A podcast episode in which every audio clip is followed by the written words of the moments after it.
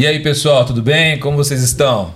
Nós estamos aqui hoje em mais um Plenicast, que é o podcast da plenitude. É uma honra estar aqui com vocês, sentado aqui nessa mesa, para novamente tratar assuntos muito importantes aqui. Eu tenho certeza que vai ser benção para a sua vida.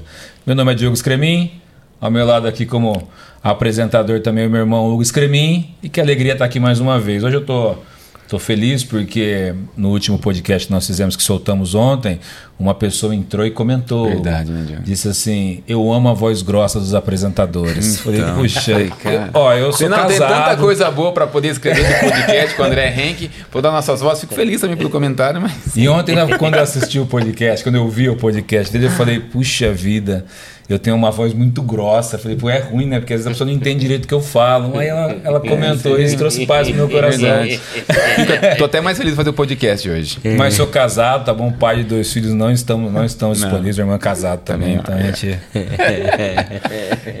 e nós temos um convidado muito especial aqui. Puxa vida, alguém que a gente tinha muita vontade de sentar na mesa, que era você, Pastor Tel. É uma bênção te ter aqui, uma alegria muito grande ter você aqui. Pastor que é fundador do movimento Dunamis, pastor sênior da Zion São Paulo. Aí eu tive que marcar todos os, números, os nomes dos filhos aqui, porque são muitos. Marido da Júnior, pai do Zac, Coa, Ben e Kyla. É isso mesmo? É isso mesmo, Tá somos certo? em quatro, é, É. quatro filhos. Seja muito bem-vindo, pastor. É uma honra te receber aqui. A alegria é uma, uma honra minha. Você, Diogo e, e- e Hugo, né? A gente tá, tá sa- conhecendo o trabalho de vocês, uma coisa que tá abençoando o corpo de Cristo. Muito obrigado pelo convite. E tá, tô empolgado aí pro nosso bate-papo. Que benção, que benção. Pastor, eu sempre gosto de ouvir histórias de grandes homens de Deus. E a sua história inspira muito, né? Isso não sempre me faz ser melhor. Mas as pessoas hoje conhecem o Tel Hayashi 2023, você à frente do movimento Dunamis, da Zion, mas Sim. eu queria saber, é, até para as pessoas conhecerem um pouco mais, quando Sim. começa a história do, do pastor Tel com, com Jesus? Bom, eu cresci em lar cristão, né? Então, assim, desde que eu me conheço por gente, eu tô sendo levado para a igreja pela minha mãe. Então, desde pequeno, meus avós vieram como missionários do Japão ao Brasil é, para evangelizar e plantar igrejas no meio da comunidade nipônica. E então minha mãe cresceu nesse contexto é, de, de igreja metodista livre nipo-brasileira, que é a, minha família, meu avô foi o fundador, e acabou minha vida, a vida deles, na verdade, naquilo. A minha mãe, mais tarde, ela teve contato com a renovação é, carismática e teve um contato com o batismo do Espírito Santo. E daí de lá ela toma um rumo que é hoje a igreja que eu pastoreio com a, a minha esposa Júnia. Então quer dizer, eu já nasci na Zion, que na época antigamente era Monte Sião. Monte Sião, Sim. né? Que inclusive a- aqui em Campinas a gente tinha uma, uma obra, tô falando de 82. Eu nem era Não nascido, era ainda. nascido ainda. É, minha mãe Minha mãe vinha, tava grávida. Minha mãe vinha de São Paulo, ela me conta, né? Não lembro. Então, vinha de São Paulo, fazia os cultos. É, porque começou porque assim, metade da minha família tá aqui em Campinas. Ah, é? É, sabia metade não. da minha família tá em Campinas, a outra metade tá em São Paulo. E na verdade, assim, a, a, a, a irmã mais nova da minha mãe, que assim, a mais próxima, assim, mais nova, ela veio fazer Unicamp e medicina. E daí, no final das contas, terminou a faculdade, ficou. Conheceu o marido também. E eles, médicos lá na Unicamp, só que minha tia é muito evangelista. Então ela evangelizava paciente, evangelizava colega que é médico, evangelizava enfermeiro, Isso aqui faxineiro. dentro da Unicamp em No Campinas. hospital aqui. Que legal. Daí ela ligava minha mãe e falava assim: Ó, tô ganhando gente pra Jesus, você vem aqui fazer um estudo bíblico com eles. Que legal. Porque minha mãe já tava pastoreando, começando a Monte Sião, São Paulo. Então isso aí é final de 70, início de Qu- 80. Quando sua mãe, os seus avós vêm e se radicam em São Paulo, primeiramente? Primeiro no Amazonas. Ah, no Amazonas. Foram para o Amazonas porque o meu avô ele foi trabalhar de missionário é, num, numa, num barco que era tipo um hospital. Os americanos tinham, os missionários americanos tinham um hospital dentro de um barco que atendia a comunidade indígena e também a comunidade lá que não era indígena, mas estava lá. Então o meu avô falou: Ah, eu vou ficar lá servindo, né, para conhecer o Brasil e daí eu vou descobrir de Deus o que, que eu tenho para fazer com a comunidade nipônica. Então, trabalhando como dentista e missionário lá, ele acabou contraindo malária. E naquela época, eu tô falando aqui, ó, década de 30, Se hoje- Malária, lá- assim, mata. E lá Se era só mato só- também. né? É. E daí o pessoal catou olhou e falou assim: ó, seguinte, você não, se nós pusermos você num navio de volta ao Japão, vo- você não sobrevive, você morre no meio do caminho.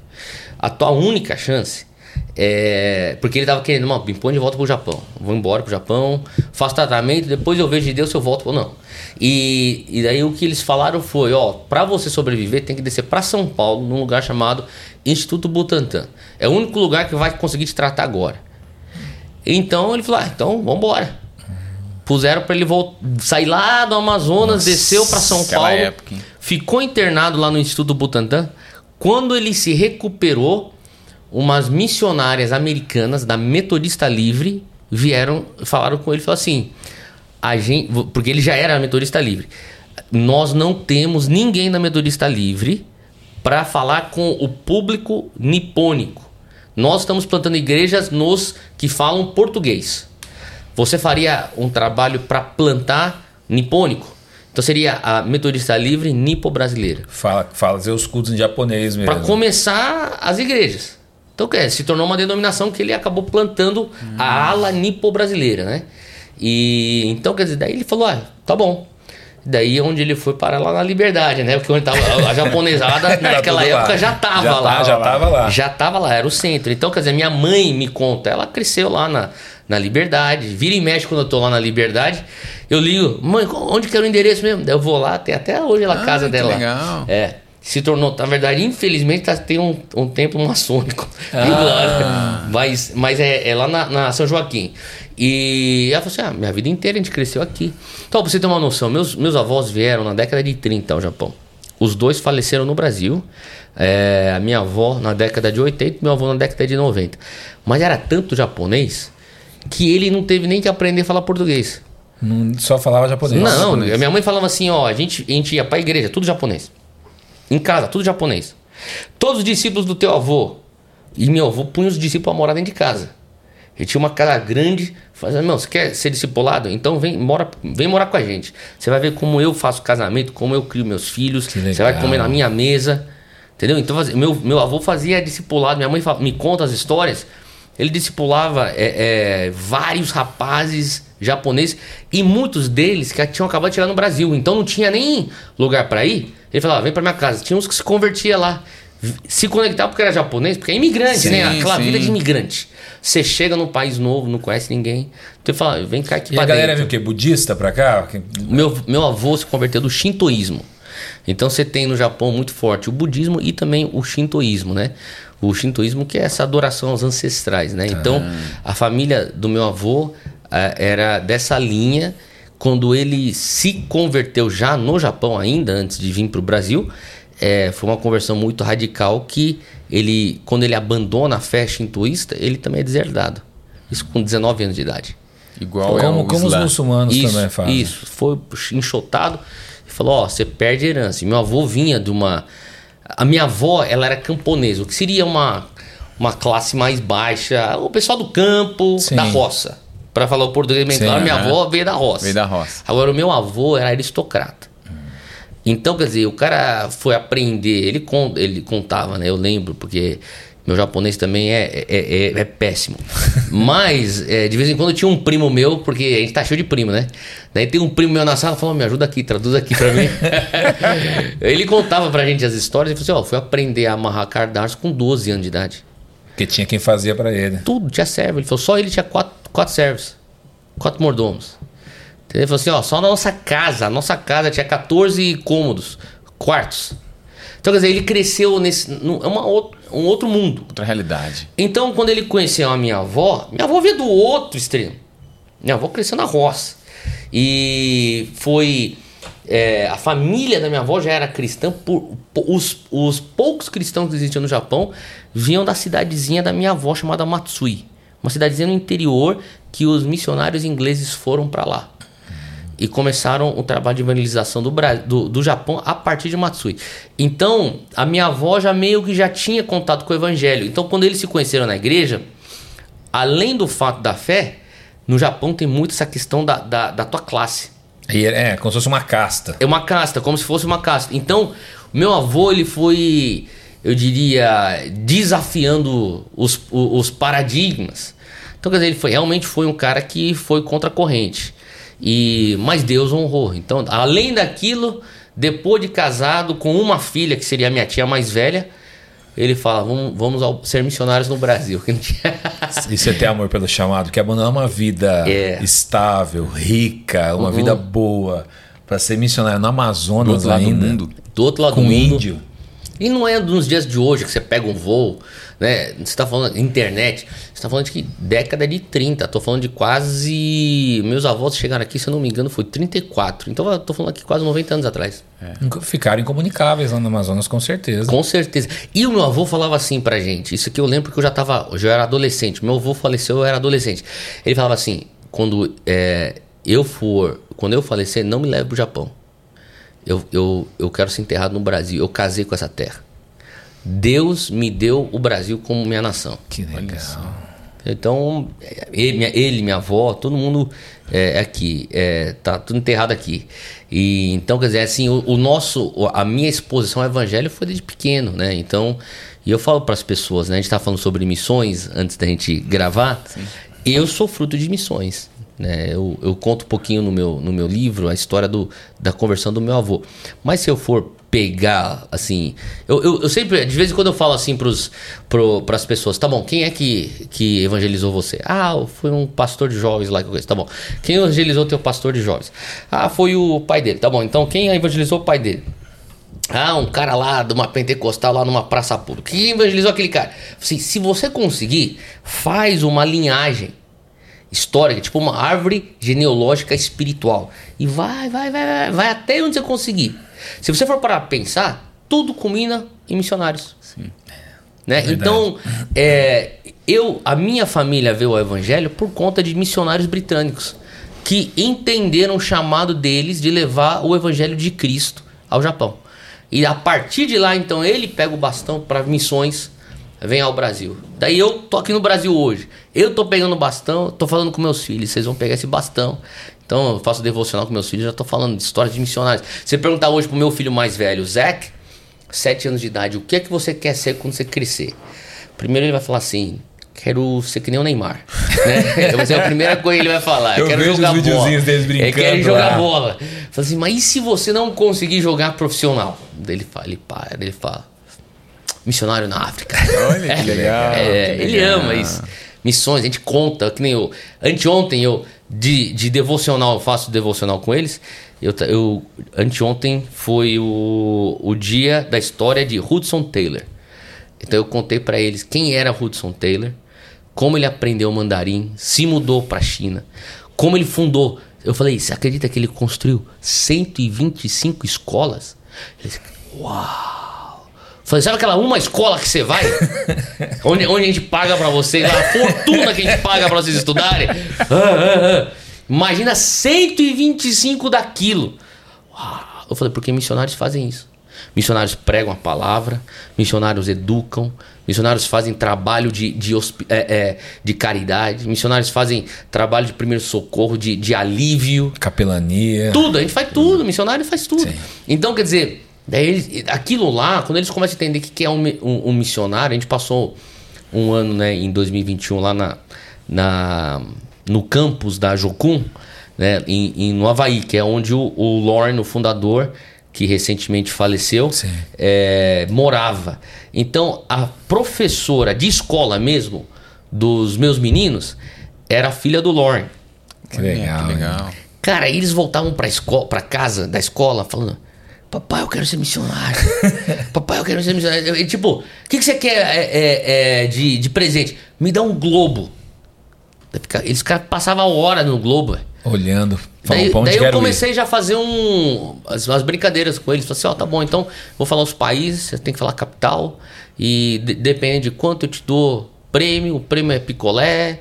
E, e os caras... Então, quer dizer, aquela coisa de nações. Sim. Né? Daí eu falava, sabe por que, que a gente ama nações aqui em casa? Porque Jesus ama as nações. Sim.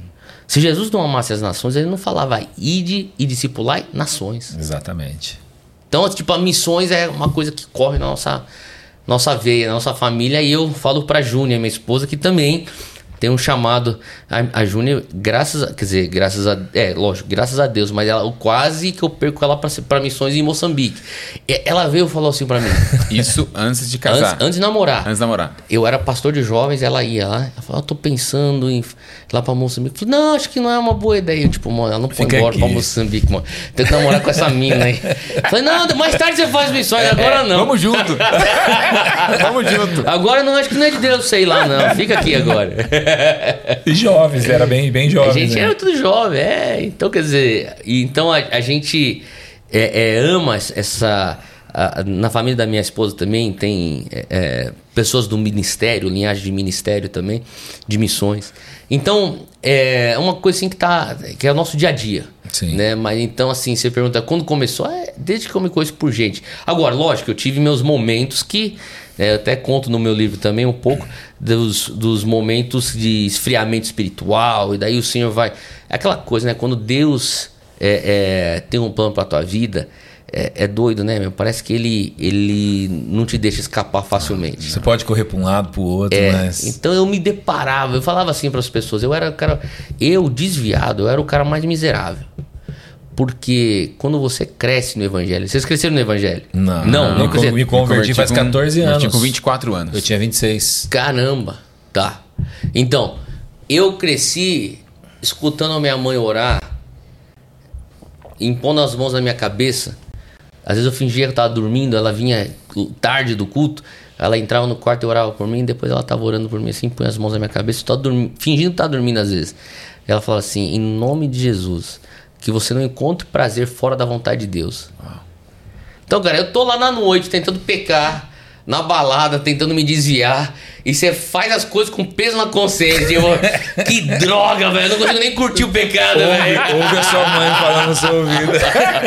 Você não faz nenhuma coisa bem feita nem a outra, velho. Mas enfim, eu tive um encontro com o Senhor e voltei, né? E quando eu voltei, eu acabei me ingressando na Jocum. Eu tinha 21 anos, não, 20 para 21 anos de idade. Então foram, foram dois anos que eu passei longe de Deus que eu, que eu me arrependo. Eu creio que é, é, as pessoas falam: Ah, mas você tem um testemunho agora. Eu falei: Eu gostaria de não ter tido esse testemunho. E foi na Jocum no Brasil mesmo? Que você vem pra Jocum no Brasil ou Jocum fora? Não, foi pra jogo conforto porque assim, eu, eu tava fazendo faculdade nos Estados Unidos e jogando bola lá estudando psicologia. Joga bem mesmo, Theo? Não, não jogo. Eu sou, eu sou, eu sou o cara mais esforçado, não é? Pra compensar a falta de talento. Não, mas. Eu, eu falando com o Diogo, eu falei assim, Diogo, Theo tem gente que joga bem em bola, cara. Não, é, que isso, velho. Não fala Sa- isso, senão os caras vão me zoar lá depois. É, Sandro Hiroshi. Tinha o Sandro Hiroshi. Tinha o- antes do Sandro Hiroshi tinha o Paulinho Kobayashi. você Paulinho? Kobayashi, verdade, verdade. Agora, você sabia que o, o jogador profissional mais velho é japonês? Ah, é? Ah, é? Tá jogando na. Vocês lembram daquele cara, velho? Joga aí no Google aí pra ver quem que é. Ele jogava no Santos, antes do Paulinho Kobayashi. Ô, louco. Jogou na seleção do Japão. Jogou. Na época do J-League, você lembra quando começou aquele negócio de J-League? A Liga do Japão, o Zico levou pra lá. Sim, sim. sei. Cano, Cano, Ca- Kazu, Kazu, Kazu. Kazu. Cazu. O Joga ainda? mais- É o jogador mais velho em atividade. Série B da, do Campeonato Português. Caramba, tem É, quantos eu vi anos? outro dia lá no Globo Esporte. Tem. Quantos anos tem aí? 56. 56, tá jogando profissional. Matusalém. É, velho. Aquela coisa de japonês aqui. Japonês, Japonês não fica velho, não né? fica, Não, não cara. fica. Então você tá ligado Já- como que é? japonês a- com cabelo branco, você fala, tem uns 120 anos. Ah, tem. É, não, mas você tá ligado que o japonês ele faz assim, ó. É, quando ele tem 50 anos, ele parece que ele tem 40. Quando ele tem 60, ele parece que ele tem, ele tem na verdade, tem 50, né? E assim, é, é a- é o pro- a progressiva do, do japonês. Mas quando o cara pega 75, 80, o japonês. Já viu? Eles começam a diminui o diminuir- tamanho, né? Diminui, diminui, diminui. Vai ter o gnominho. Fica Dois- corcunda. Dois É. metros por metro e meio. Você tem que, tem que aproveitar o, o- o bônus da juventude até os 80. Depois, meu irmão, pum, parece que tá com 120. Então jogar futebol lá nos Estados Unidos foi só. Foi só por esforço. É, não, é esforço e futebol nos Estados Unidos é correria, né, velho? É. Então era, tipo, eu falo pras pessoas, a gente tava nos treinos lá lá nos Estados Unidos, eu ficava pensando, mano, a gente, a gente é time do atletismo ou time de futebol, velho? Só só corre, né? corre, velho, só corre, é arrancada, é, é milha, eles têm um, o sistema americano, né? Eles têm um negócio, eu não sei como tá aí hoje, né? Mas crescendo assim, na- em escola americana também, a gente tinha, a gente tinha que seguir um, um, um programa que em toda escola americana tem de é, aptidão física. Então, a coisa do americano é sempre assim: você tem que correr a milha todo semestre. 1,600. 1 km 600. Né? Então, você tem que ter bater aqui, ó, quantos quanto que você faz. Então, é é uma mentalidade. Não você chega no esporte, pro futebol, que assim, tá bom, você tem que correr, você tem que ter preparo físico. Só que cara, é, é- Técnica, é- né? é a técnica, né? A tática, os caras não entendiam. É- era, perdeu, então tem que correr mais. Falei, não, a gente perdeu porque a gente não sabe nem matar a bola, a gente mata na canela. correr não vai funcionar. Mas os caras, desde pequeno, tem que correr, tem que correr, tem que correr, tem que fazer flexão, tem que fazer, entendeu? É, barra. Então, é, era, era isso. Mas, assim, eu fui para os Estados Unidos também um pouco querendo fugir. É, pouco não, eu queria fugir do Brasil. Porque o Brasil, para mim, foi um momento de dor. Porque eu cresci na igreja, mas é, a igreja foi um lugar de dor para mim. Por conta de traumas que eu vi, meu pai, que pastoreava com minha mãe, pego em, em escândalos, e a minha família no meio. Então, quer dizer, para mim, igreja era assim, tipo, cara, eu não quero ter nada com igreja. Você pensava em igreja, te feria. Ah, não, não, não. Os caras falam, você tem chamado pastoral. E todo santo profeta que passava naquela, aquele púlpito da Monte Sião profetizava a mesma coisa. Você tem o chamado ministério. Eu falei, tô, tá, tô fora, velho. Sai dizendo, eu não quero, velho. Eu quero. eh, Me, me deixa em paz, não quero nada com igreja. Então, é, o futebol foi meio que assim, jogando bola, não- nada de especial. Fiz umas peneiras, nunca passei em nenhum clube. Mas é, eu falava, cara, pra mim era assim, era meu escape porque minha mãe era linha dura, então não tinha essa coisa de sair com os amigos e, e não, especialmente quem não era cristão. Então é, a gente foi criado assim bem disciplinado assim. Então O japonês já é disciplina, já, tem uma é. disciplina. E né? daí minha mãe ainda por cima, cara, mulher de Deus daquele jeito assim linha dura, sabe? Então, quer dizer, e eu dou graças a Deus por isso, porque hoje eu vejo os benefícios, na época não, mas eu falei, ah, eu vou vazar, cara, eu vou para os Estados Unidos e vou jogar bola aí, vou estudar, fazer faculdade, vou arranjar um emprego bom aí, fazer meu dinheirinho, ficar no meu canto e Ficar por lá. Acho uma igreja para eu frequentar lá e tá tranquilo. E daí o Senhor foi lá e me encontrou uma numa noite numa balada lá de um jeito que foi um encontro sobrenatural. E daí minha vida. Na verdade, eu nunca tinha escutado falar de Jocum. Aquela noite, eu saí da balada determinado. Eu tinha tido um encontro com o Senhor. Eu não tava No meio só. da balada. No meio da balada. Ninguém orou por mim. Eu tava já muito louco, já fazia cinco noites. Fiquei sóbrio. Convicto do meu pecado. Comecei a chorar assim, na pista de dança. Nego dançando, todo mundo lá, ah, até lembro, Eminem tocando, no, ah, o DJ. Isso é cara, anos aquela 2000 mais ou menos. É, 2000. E, cara, eu chorando, nego não entendendo nada, pensando que eu tinha tomado alguma coisa. Fui pro banheiro, lavei o rosto. Usou uma droga, deu É. uma bad nele. Pensavam, tipo, meu, o que você tomou, cara? Eu falei, meu, você não vai entender. Se eu explicar que é Espírito Santo, É. velho, aqui, você, não, você vai pensar que eu tô muito louco, velho. E daí eu fui pro banheiro, lavei o rosto, cara. Eu fiz uma oração, chorando na presença de Deus. Falei, eu volto. Foi meu momento de filho pródigo voltando. Já faziam dois anos que eu tava longe. E quando eu voltei pra pista de dança, fui achar um amigo meu, eu tava ficando na casa dele lá. Ele tava, eu tava, eu morava na Pensilvânia, perto da Filadélfia. Ele morava lá em Tampa, na Flórida. Eu fui achar ele lá no meio da pista de dança. Falei, meu, vou vazar, me dá a chave do teu, apartamento, vou vazar, você fica aí se quiser, eu vou, vou embora e tal. E ele, não, você tá louco, você tem que ficar. Eu falei, não, não, não, não vou. A gente entrou numa discussão lá, eu falei, eu pego o táxi, então eu vazo. Me deu a chave. Naquela que eu saí pela porta da balada, pum, eu escutei uma voz dentro do meu peito. Eu não sei explicar, é, tipo, eu sei explicar. As pessoas perguntam, mas explica isso. Eu falo assim, ó, a única maneira de explicar é que eu escutei uma voz dentro do meu peito, forte, que falava assim, YWAM. E tipo, o que, que é isso, cara? Eu nunca tinha ouvido falar de YWAM.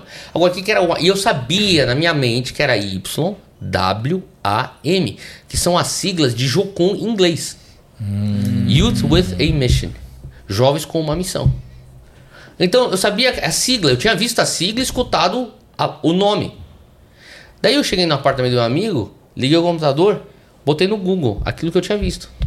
E caiu no site da Universidade das Nações, que é o campus é, que eles têm lá em Kona, no Havaí. E eu vi, uau, é isso que eu vi, que eu- Deus falou pra mim. Comecei a ler, ler, ler, ler, ler. Comecei a entender que era uma organização missionária. Lá no site mesmo, fui lendo, fui lendo, Até ali você nem, fuçando. nem, não, tinha nada, nem sabia não nada de sabia, jogo com não sabia, não sabia. Fui fuçando, fuçando, fuçando, fuçando. Daí o cara falou, eu vou fazer esse treinamento. Bom, cliquei lá, abri uma página lá, fiz minha inscrição. E daí eles falaram, ó, se você for aceito, a gente entra em contato. E depois, mais tarde, me aceitaram. E quatro meses depois eu tô pousando lá para fazer meu treinamento, para ser missões. Do outro pra ser lado do missionário. planeta. É. Foi assim. Caramba, hein? Foi uma mudança muito radical, né? e, sua, daí, e sua mãe nisso? Tranquei Theo? matrícula, tranquei.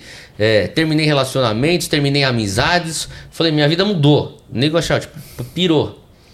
Mas foi. Minha mãe, cara, você perguntou da minha mãe, é engraçado Porque minha mãe. você tava lá estudando, né? De repente, mãe, Minha mãe, eu acho que minha mãe tudo. não sabia o que pensar, porque assim, será que ele realmente teve uma, uma conversão? Ele tá dando uma de malandro, tá querendo ir pro Havaí surfar. Ela falava isso, eu falava assim, mas você quer, pra quê? Não dá pra você ser treinado em outro lugar. Bem no Havaí.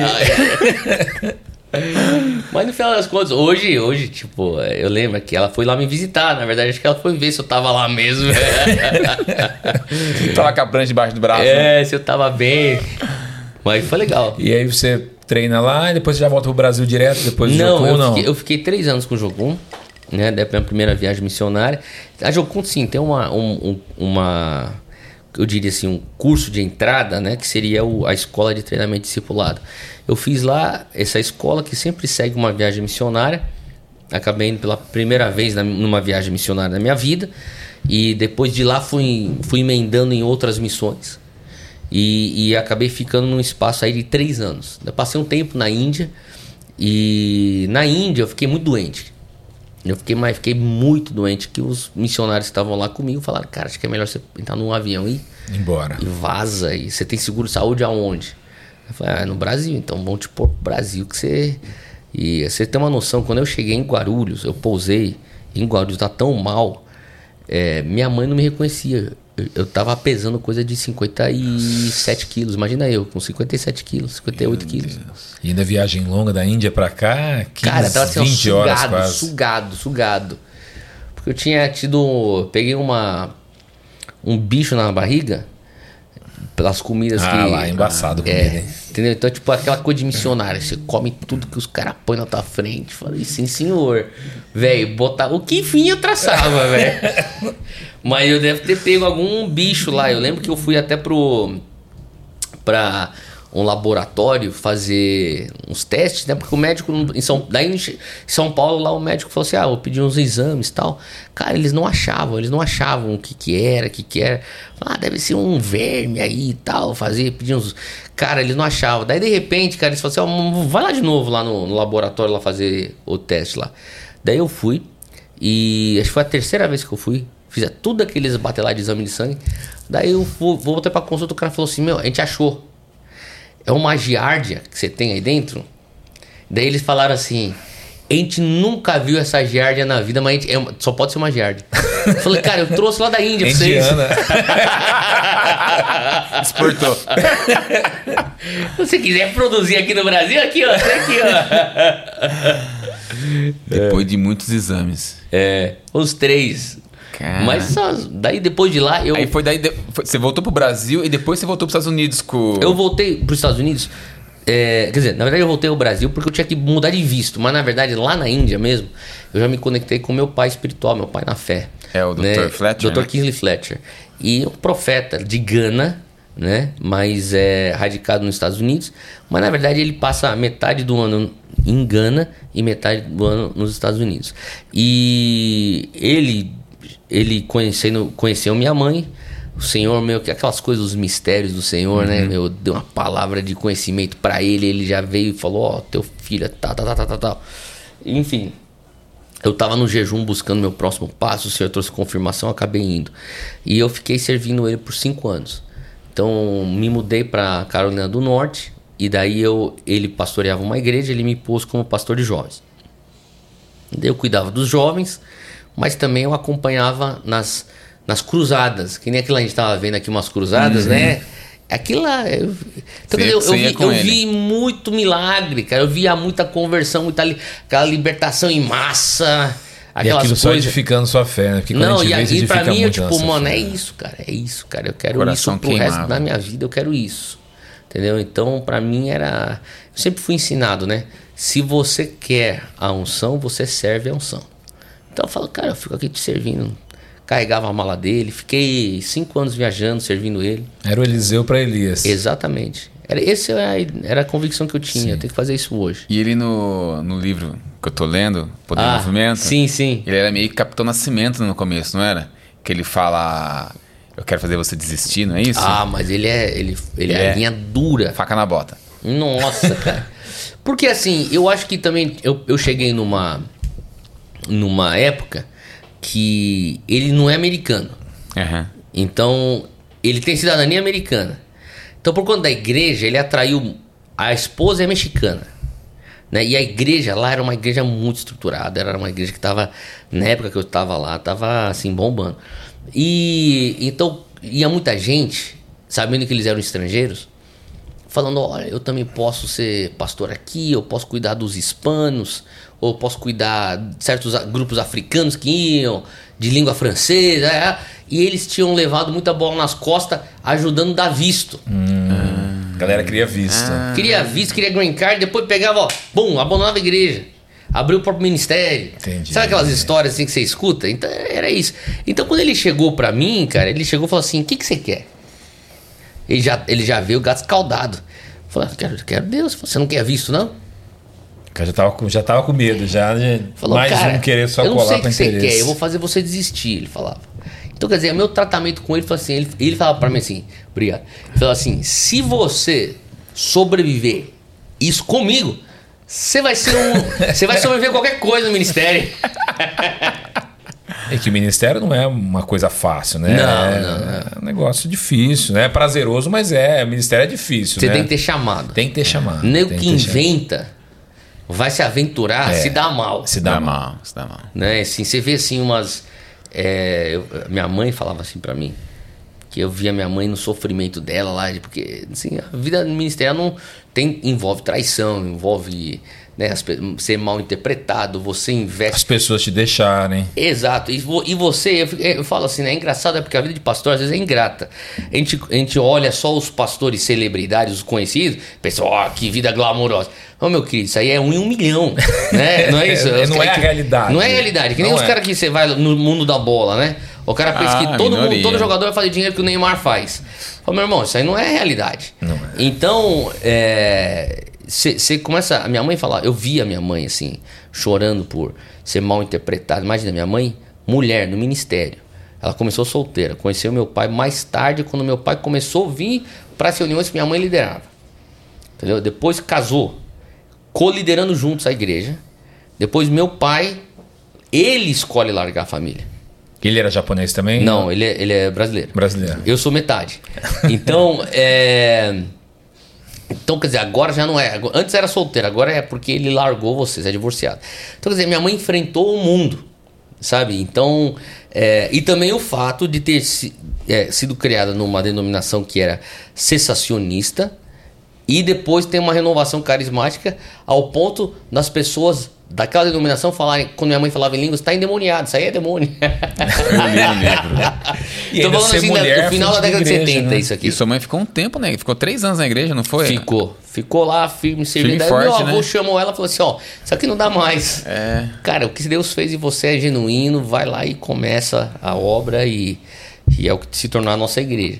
Mas é, eu, eu falo, a minha mãe sempre falava, cara, se você não tiver chamado pro ministério, você não aguenta, cara. Porque tem, você vai ter alguns momentos na tua vida ministerial que você fala assim, Deus, eu vou largar. E a única coisa que te mantém lá é o chamado. Então não é fácil, né? Então, assim, você. é, às vezes é ingrato, mas, mas que nem você falou. Se é o teu chamado, é você não vai conseguir ter alegria se você não fizer tem, aquilo. Não tem, não tem. Não tem. Eu tenho certeza disso. Eu não, eu posso ser isso, posso ser aquilo, se eu, sabe? Eu fico pensando, ah, será que se eu, e se eu quisesse seguir carreira nessa área ou naquela área, naquela área, até poderia, teria sido assim alguém lá mediano e tal. Só que eu nunca seria feliz. Exato. Eu vou ser só feliz fazendo isso que Deus me chama a fazer. Vai ser um fardo. É isso. É, não vai, vai ser fardo. Theo, e quando você tá lá com o Dr. Fletcher e você recebe a direção do Senhor de, de voltar pro Brasil, mesmo, pelo que eu tô lendo no seu livro, mesmo ele não concordando muito com aquilo, porque É. tinha um sonho ministerial ali uma dele pra você, uma expectativa. É. Foi. Foi punk. Foi difícil tomar essa decisão, Theo? foi a- uma das decisões mais difíceis. Mas assim, eu, eu, eu deixo claro isso aí, porque senão as pessoas pensam: ah, mas o Theo também foi contra o conselho lá da, da autoridade espiritual dele. Assim, eu vejo assim, eu, eu entrei num processo com ele que era. Ele falou, vai lá e ora. Eu comecei a orar. O senhor começou a mudar algumas coisas. Falou assim, ó, você tem que voltar ao Brasil. Eu falei, não, não é possível. Daí eu liguei pra minha mãe. Falei- Minha mãe falou assim, tá bom, vou morar junto. Começou um processo. Daí a minha mãe falou assim, ó, vai lá e fala com a tua tia, a Neuza Itioca. E daí eu falei, tia Neuza, porque minha, a, a, a tia Neu- eh, Neuza Itioca, pra, pra alguns conhecem como a doutora Neuza Itioca do sim. Agape Reconciliação. Ela já conhecia bem ele, o meu pai na fé. Então eles já se conheciam. Então eu falei assim, tia, tá acontecendo isso, isso, isso, aquilo, ele tem essa expectativa, papapá. Daí ela falou assim, tá, então quem tá te aconselhando? Assim, a senhora e minha mãe, tá bom. Daí tinha um outro colega dele, do ministério, também general lá, pedir também, ora comigo sobre esse processo. E eu, eles sim, muito assim, todos os três, e muito éticos na maneira de me ajudar a entender o que era o propósito de Deus na minha vida. E chegou num lugar que eu falei, olha, eu tenho a convicção que é isso. Eu fui falar, olha, aconteceu isso, eu tô orando com fulano, com ciclano, com Deltano, Ah, o senhor tá me confirmando, tá acontecendo esse, esse processo aqui. E daí ele, ele, ele olhou o processo todo e falou assim, olha, eu, eu não acho que você tem que ir, mas eu te abençoo. E obviamente o lado humano dele, porque a gente é ser humano, não tem como você não se envolver emocionalmente. Fica sentido, né? Mas só que assim, o que me trouxe muita convicção foi no processo, o Senhor falou para mim, vai ter um, um hiato, um silêncio, mas eu vou restaurar. E eu senti de Deus, o Senhor me dando uma direção bem clara. Eu tava para pegar o avião para voltar ao Brasil. O Senhor falou assim: escreve uma carta e a caminho do aeroporto passa na casa dele e entrega a carta. Ele não tava na casa dele porque ele tava na África, era a época do ano que ele fica em Gana. Tá. Mas eu deixei a carta lá. Eu lembro até hoje, eu pus a carta dentro da, da, da, da caixa postal dele e cruzei o gramado da frente da casa dele, atravessando para chegar no carro. Nesse trajeto todo aqui, eu escutei o senhor falando: Eu vou restaurar esse relacionamento em sete anos. Eu escutei o senhor falar isso para mim. Guardei. Beleza. E fui, voltei ao Brasil. Isso aí foi fevereiro, final de fevereiro de 2008. É, em abril de 2008 já tinha começado o Dunamis. Daí Dois começou. meses depois. Daí começamos. É recente, né? Se É. você é assim, pelo tamanho que se tornou o movimento. É recente. recente. Daí, daí eu comecei me envolvendo. ah, bom, daí começa aquele turbilhão de coisa fazendo no ministério. Tá, eu, eu sem, sem sim, meio que perceber, daí o senhor começou a trazer as palavras da, da universidade. Isso foi em 2012. O senhor deixou claro que não era só para fazer um trabalho nas universidades, era para fazer um trabalho em construção de uma universidade.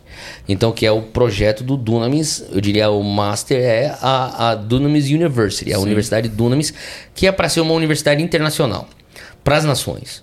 Então, é, lá em 2012 eu falei, tá bom, Deus, para onde, como que a gente começa uma universidade? Já começamos a orar sobre isso. 2013, o Senhor fala claramente para a gente sobre a fazenda Dunamis, que o Senhor daria para nós a Dunamis Farm, a fazenda onde seria o lar da, a- da faculdade Dunamis, da Universidade Dunamis. Então, 2015, é, 2014 e até 2015 foram o processo de encontrar e também viver um milagre de provisão de Deus para aquisição da fazenda. Que até então seria o maior milagre em nossas vidas, porque o Dunamis é, é, era pequeno. Então, assim, a gente não tinha dinheiro. Assim, só. É, lógico, você vê uma coisa na- nas mídias, só que você sabe que assim, você faz, você pode editar vídeo, cara, só que você não consegue botar dinheiro na conta. Ah, é. né? Entendeu? Então você pode ter um baita vídeo, mas não quer dizer que você tem dinheiro. Exato. Então, quer dizer, os caras estavam falando de uma fazenda de 260 alqueires, era a segunda maior fazenda de chá do Brasil. É muito grande. Enorme. Entendeu? Avaliado em 14 milhões de reais, isso em 2014. Pra gente comprar aquele negócio por 3,5 milhões.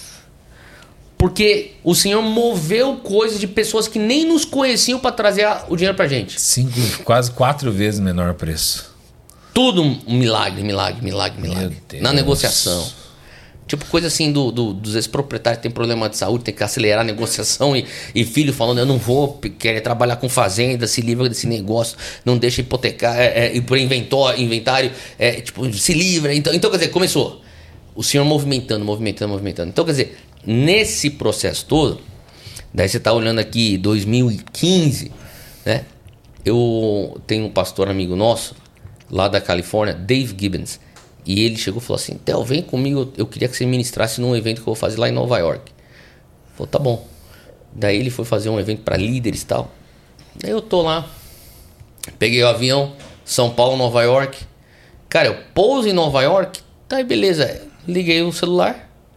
Aquela época. Não, era na época que você tinha que trocar o chip. Você lembra quando tinha que trocar o chip? É, Hoje já nem precisa mais. é tão Aí, daí fácil, eu né? olhava, eu olhava pra Júnior e falava assim: me empresta teu brinco aí. É, Ela puxava É. a tarjinha aqui, eu, pina, É, e tirava é, e trocava o chip. Daí eu troquei o chip lá, eu já tinha o chip americano e o chip brasileiro.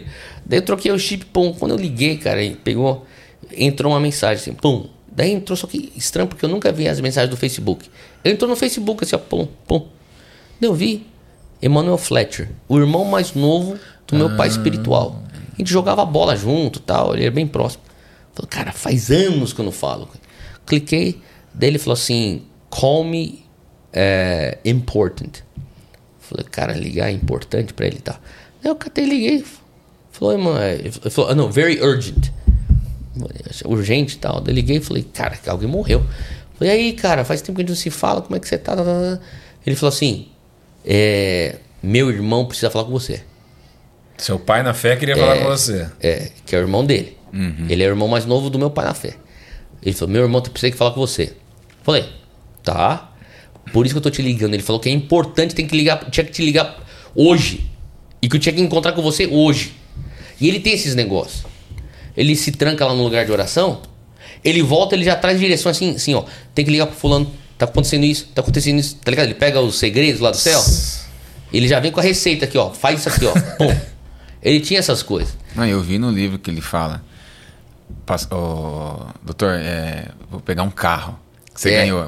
Não, vai vocês dois. Porque você vai voltar com vai dois. voltar com dois. Eu falei, meu Deus, na hora que eu li É. isso eu falei, não é possível. Eu tenho os dois, é, eu, eu tenho os- as fotos dos dois lá, tudo. Ele era desse naipe. Então, quando o cara. E por isso que eu entendi, porque o cara tá falando, cara, é urgente. Porque às vezes ele dava esses. Ele saía do lugar de oração, ele vinha com os comandos, ó, tem que falar com o fulano hoje, ele tá passando por isso, tem que trazer essa palavra pra ele, pá, pá. Daí ele me ligou. Falou assim, ó, cadê você, cara? Meu irmão precisa falar com você hoje. Ele falou que eu tinha que te achar hoje, porque ele tem que falar com você. Falei, cara, eu acabei de pousar aqui nos Estados Unidos. Ué, você não tá no Brasil? Falei, não, acabei de chegar nos Estados Unidos. Tava no Brasil ontem, cheguei agora no Brasil, no- nos Estados Unidos. Falei, então tá bom, então meu irmão tem que falar com você. Ah, qual o telefone que, eu- que ele pode te ligar? Falei, ah, pode, pode ser aqui, ó, esse tele, deu o telefone lá, o do chip lá que eu tava. Ele- eu falei assim, é. Mas é, onde tá teu irmão? Ele falou assim, ele tá em Nova York. Eu falei, pô, mas eu tô em Nova York. Louco. Ele falou assim: Ué, você tá em Nova York? Você... Eu falei: Acabei de pousar aqui em Nova York. Ele falou assim: Onde você tá hospedado? Eu falei: Vou pegar o endereço. Bom, resumo da ópera: ele estava pregando numa igreja a três quadras do lugar que eu estava hospedado. Pra ir a pé. Cara, daí eu fui. Fui no culto, terminei de pregar lá na convenção que eu tinha. Na, na, na- na conferência que eu tinha que pregar. Terminei, fui pro, no culto de domingo à noite lá. Entrei lá numa igreja lá, que ele tava. Ele era o, o pregador convidado. Fiquei lá no fundão. Pensei, ah, no final do culto eu vou lá na frente lá. Eu vi a, a pastora Marta, a esposa dele, que é quem pra mim uma mãe. Eu olhei lá pra frente. Ah, depois eu vou lá falar oi pra ele. Beleza, terminou o culto, aquela coisa lá, todo mundo querendo receber oração. E eu fui chegando lá perto lá dele lá. Daí de repente ele orando, profetizando, e nego caindo pra tudo quanto é canto, aquela coisa, aquele, aquele rebuliço doido lá do Espírito Santo, né? Daí chega um determinado momento, eles, os caras estão querendo tirar ele de lá. E daí ele me olha. E daí vem um, o pastor anfitrião pra puxar ele e fala assim: Calma, calma, calma, que meu filho vem junto. Vem cá, vem cá, vem cá. Sete anos não ele. Olha. Ah, Falou. sete anos da carta. Ô, Frank, isso aqui, ó, é o Theo. Tá, meu filho, tá vindo aqui hoje, vai ficar com a gente aqui hoje. Tá. Me abraçou, foi assim, ó, a reconciliação foi essa. Foi na hora ali, nem nem falar nada. Daí eu sentei, eu parei entrando no restaurante, cara. Quando eu entrei no restaurante, eu olhei assim e falei, cara, sete anos no mês. Puxa. Foi exatamente. Sete anos no mês. Daí ele falou assim: que, que, que você tá fazendo? O que, que você tá aprontando? Eu falei, como assim? Sim, o que, que você tá pronto? Você tá aprontando alguma coisa, você tá aprontando? É profeta, cara. O cara, entendeu? Ele pesca. Eu falei, tô querendo comprar uma fazenda pra construir uma universidade. Ele falou assim: você tá com uma foto da da fazenda? Falei, tô, tá aqui no celular. Ele falou assim: abre essa foto que eu vou fazer uma declaração no espírito e vai acontecer. Rapaz. Mano, ele, ele levantou no meio do restaurante lá em Manhattan, lá. É, é africano, tá nem aí, tipo. se os caras chiques de Nova York estão achando estranho. Ele Ele, tá levantou e começou, Jehovah God, in the name of Jesus. Daí começou, velho, começou a declarar. Vai vir o dinheiro, vai trazer a provisão. Esse lugar vai, vai, vai chamar os, o- as nações, vão vir estudar aqui. E o Senhor vai formar missionários a partir desse lugar. Foi assim. O cara deu dois meses, a provisão chegou. Uau. Daí temos a Dunamis Farm lá em. Vocês já foram lá? Não, nunca foi. Lá no Vale do Ribeiro. Você tem que ir lá visitar. Não, vou lá visitar. Tem que levar. Koga vai levar a gente com, com o Fusca dele. Acelerar, falar que ele gosta de acelerar, né? É, tem um Mas- Fusca lá, um invocado. E aí começa o trabalho já na farm e agora mesmo vai ter uma universidade, né? Universidade Dunamis, né? Hoje a gente está com a faculdade Dunamis.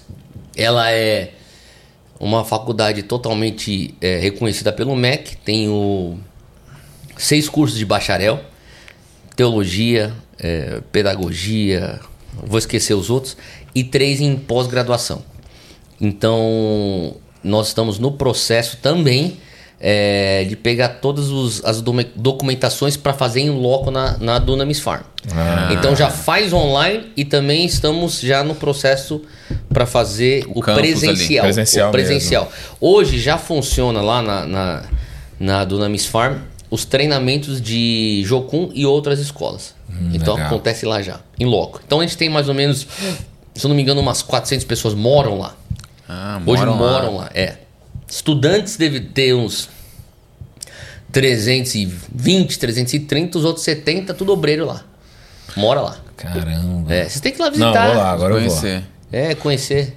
Theo, eles, eles ficam lá o tempo todo da. Cara, tem ciclos, né? O pessoal faz, é treinado, daí vaza pra viagem missionária. Ah, tá. Daí já entra uma outra batelada, daí eles são treinados, quando os outros vol- voltam, os outros já vão. que legal. Ah, entendi. Mas é É tipo, é, cíclico. um. É, é, tá sempre, tá acontecendo coisa lá, direto. Benção. Isso é coisa de treinamento do Dunamis de curto prazo, que nem a gente faz alguns treinamentos de é, final de semana de liderança, capacitação de liderança, de gente para mercado de trabalho, com princípios cristãos. Tem em julho a gente faz uma escola de avivamento e reforma que a gente chama, que é o Greenhouse. É tipo o efeito estufa, né? Greenhouse é o- a estufa ver, aquela que faz a, a planta crescer mais rápido, Sim, né? sim. Então, quer dizer, a gente usa esse conceito de aceleração. Então, você tem uma aceleração no, no espaço aí de duas a três semanas, é pauleira, e daí logo na sequência o pessoal já vai para as missões. Já vai pro campo. Então você tem aí. Isso aí é um programa de férias. Então muitos dos nossos pockets, a galera que tá nos pockets, aqui na Unicamp tem pocket, tem na. Enfim, Continua hoje os programas continua, de pocket das não universidades, continua. Hoje nós estamos em 400, mais de 400 universidades com os pockets. Nossa. Então, quer dizer, a galera assim pega Bastante. férias e fala assim: eu quero usar minhas férias para ser treinado. Então vai fazer greenhouse. Então, que nem esse greenhouse agora em julho, deve dar umas 700, 800 jovens. E vem jovem do mundo inteiro. A gente faz tudo bilíngue lá. Então, tipo, tem nego do. Cara, de tudo quanto é canto, cara. Que legal. Literalmente, vêm- Japão, Coreia, vem nego da. Pô, do Canadá, do. da Suécia, vem nego do Chile, África do Sul, Uganda, Argélia, tudo. Tudo quanto é canto. Tudo. Que legal, hein? A gente fala, ó, a, a escola é inglês, português.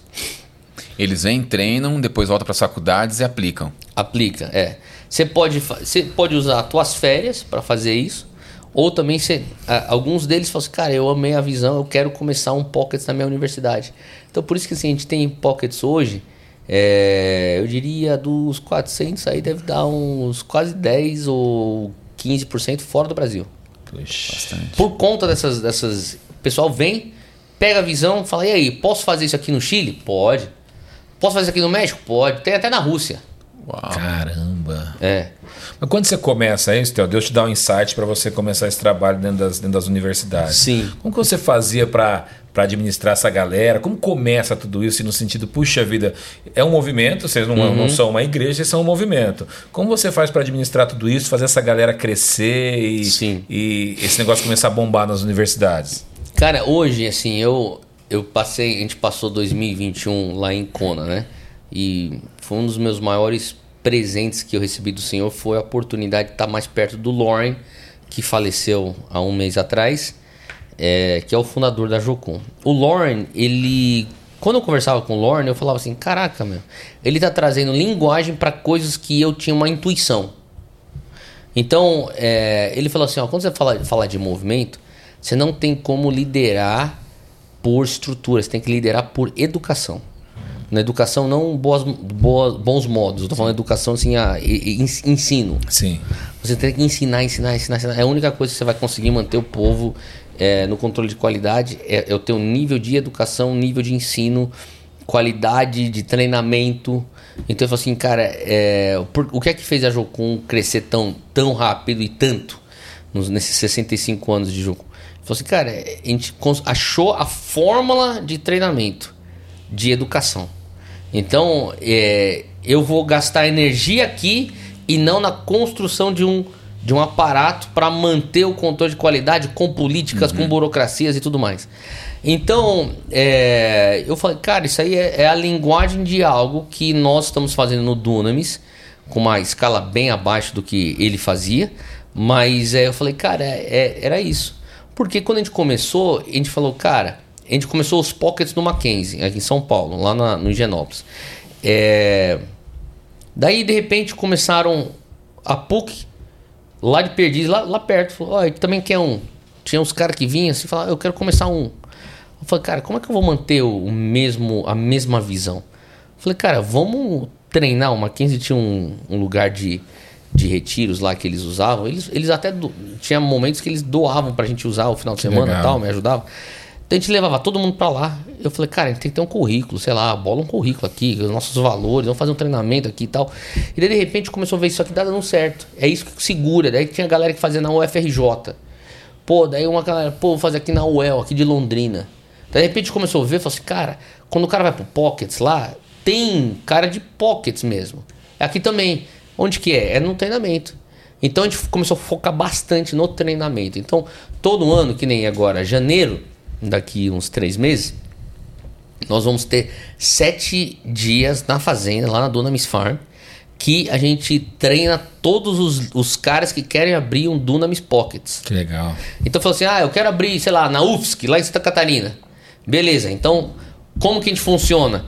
É, essa é a visão, entendeu? Então a gente faz o que, o que é um pockets, por que fazemos pockets, como nós fazemos pockets. O pockets ele tem uma estrutura. Então é, é uma reunião de uma hora, com 20 minutos de louvor, com 20 minutos que eles precisam abrir a Bíblia para ler as escrituras, e 20 minutos de um ministrando, orando um pelo outro. Então uma coisa assim, ó, cara, é, vai ter de vez em quando algum momento que o negócio foge, mas sim, mas não é, é a exceção à regra. Mas Sim. a regra é, é uma hora. Então dizer, a gente está começando a padronizar, a gente padronizou, sol- começou a fazer aquilo algo escalonável. Então eu acho que o que é que nos ajudou foi o que, que dá pra gente fazer que se torna escalonável e que mantém o movimento me- movendo, não rígido. Então foram os pockets. Depois a gente falou, vamos fazer toda, toda a conferência, é, todo ano uma conferência para juntar todo mundo que se que fala, eu sou parte desse movimento. Então vem aqui para conferência. Isso aí é anual. Acabou de acontecer duas semanas, uma semana Sim. atrás. Bombou, hein? Tinha gente, hein? Tinha. 12 mil? Deu 12 mil negros, velho. Era muito jovem, cara.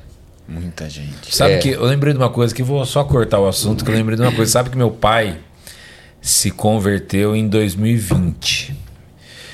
Caramba, E- recente isso. É, a gente batizou nosso pai. em março de 2020. E você sabe Que onde, doideira. sabe onde meu pai recebeu o Espírito Santo? Dentro Aonde? da reunião do Descende aqui no Dom Pedro.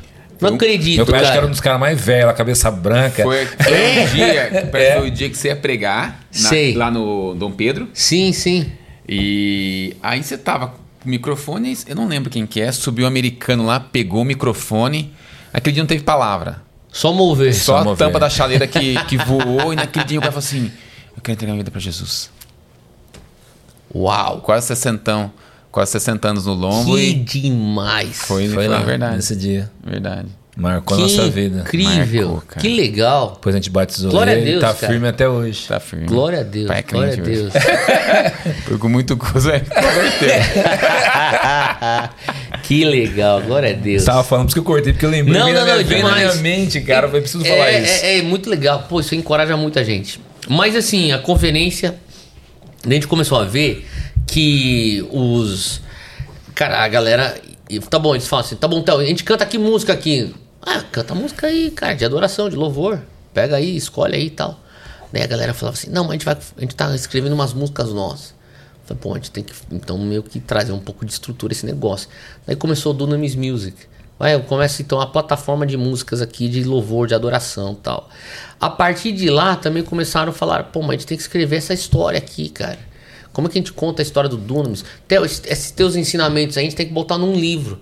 Daí eu comecei a pensar, pô, mas daí como é que eu faço esse negócio de livro? Eu não tinha noção nenhuma de livro. Daí começou a falar, então vamos começar uma editora.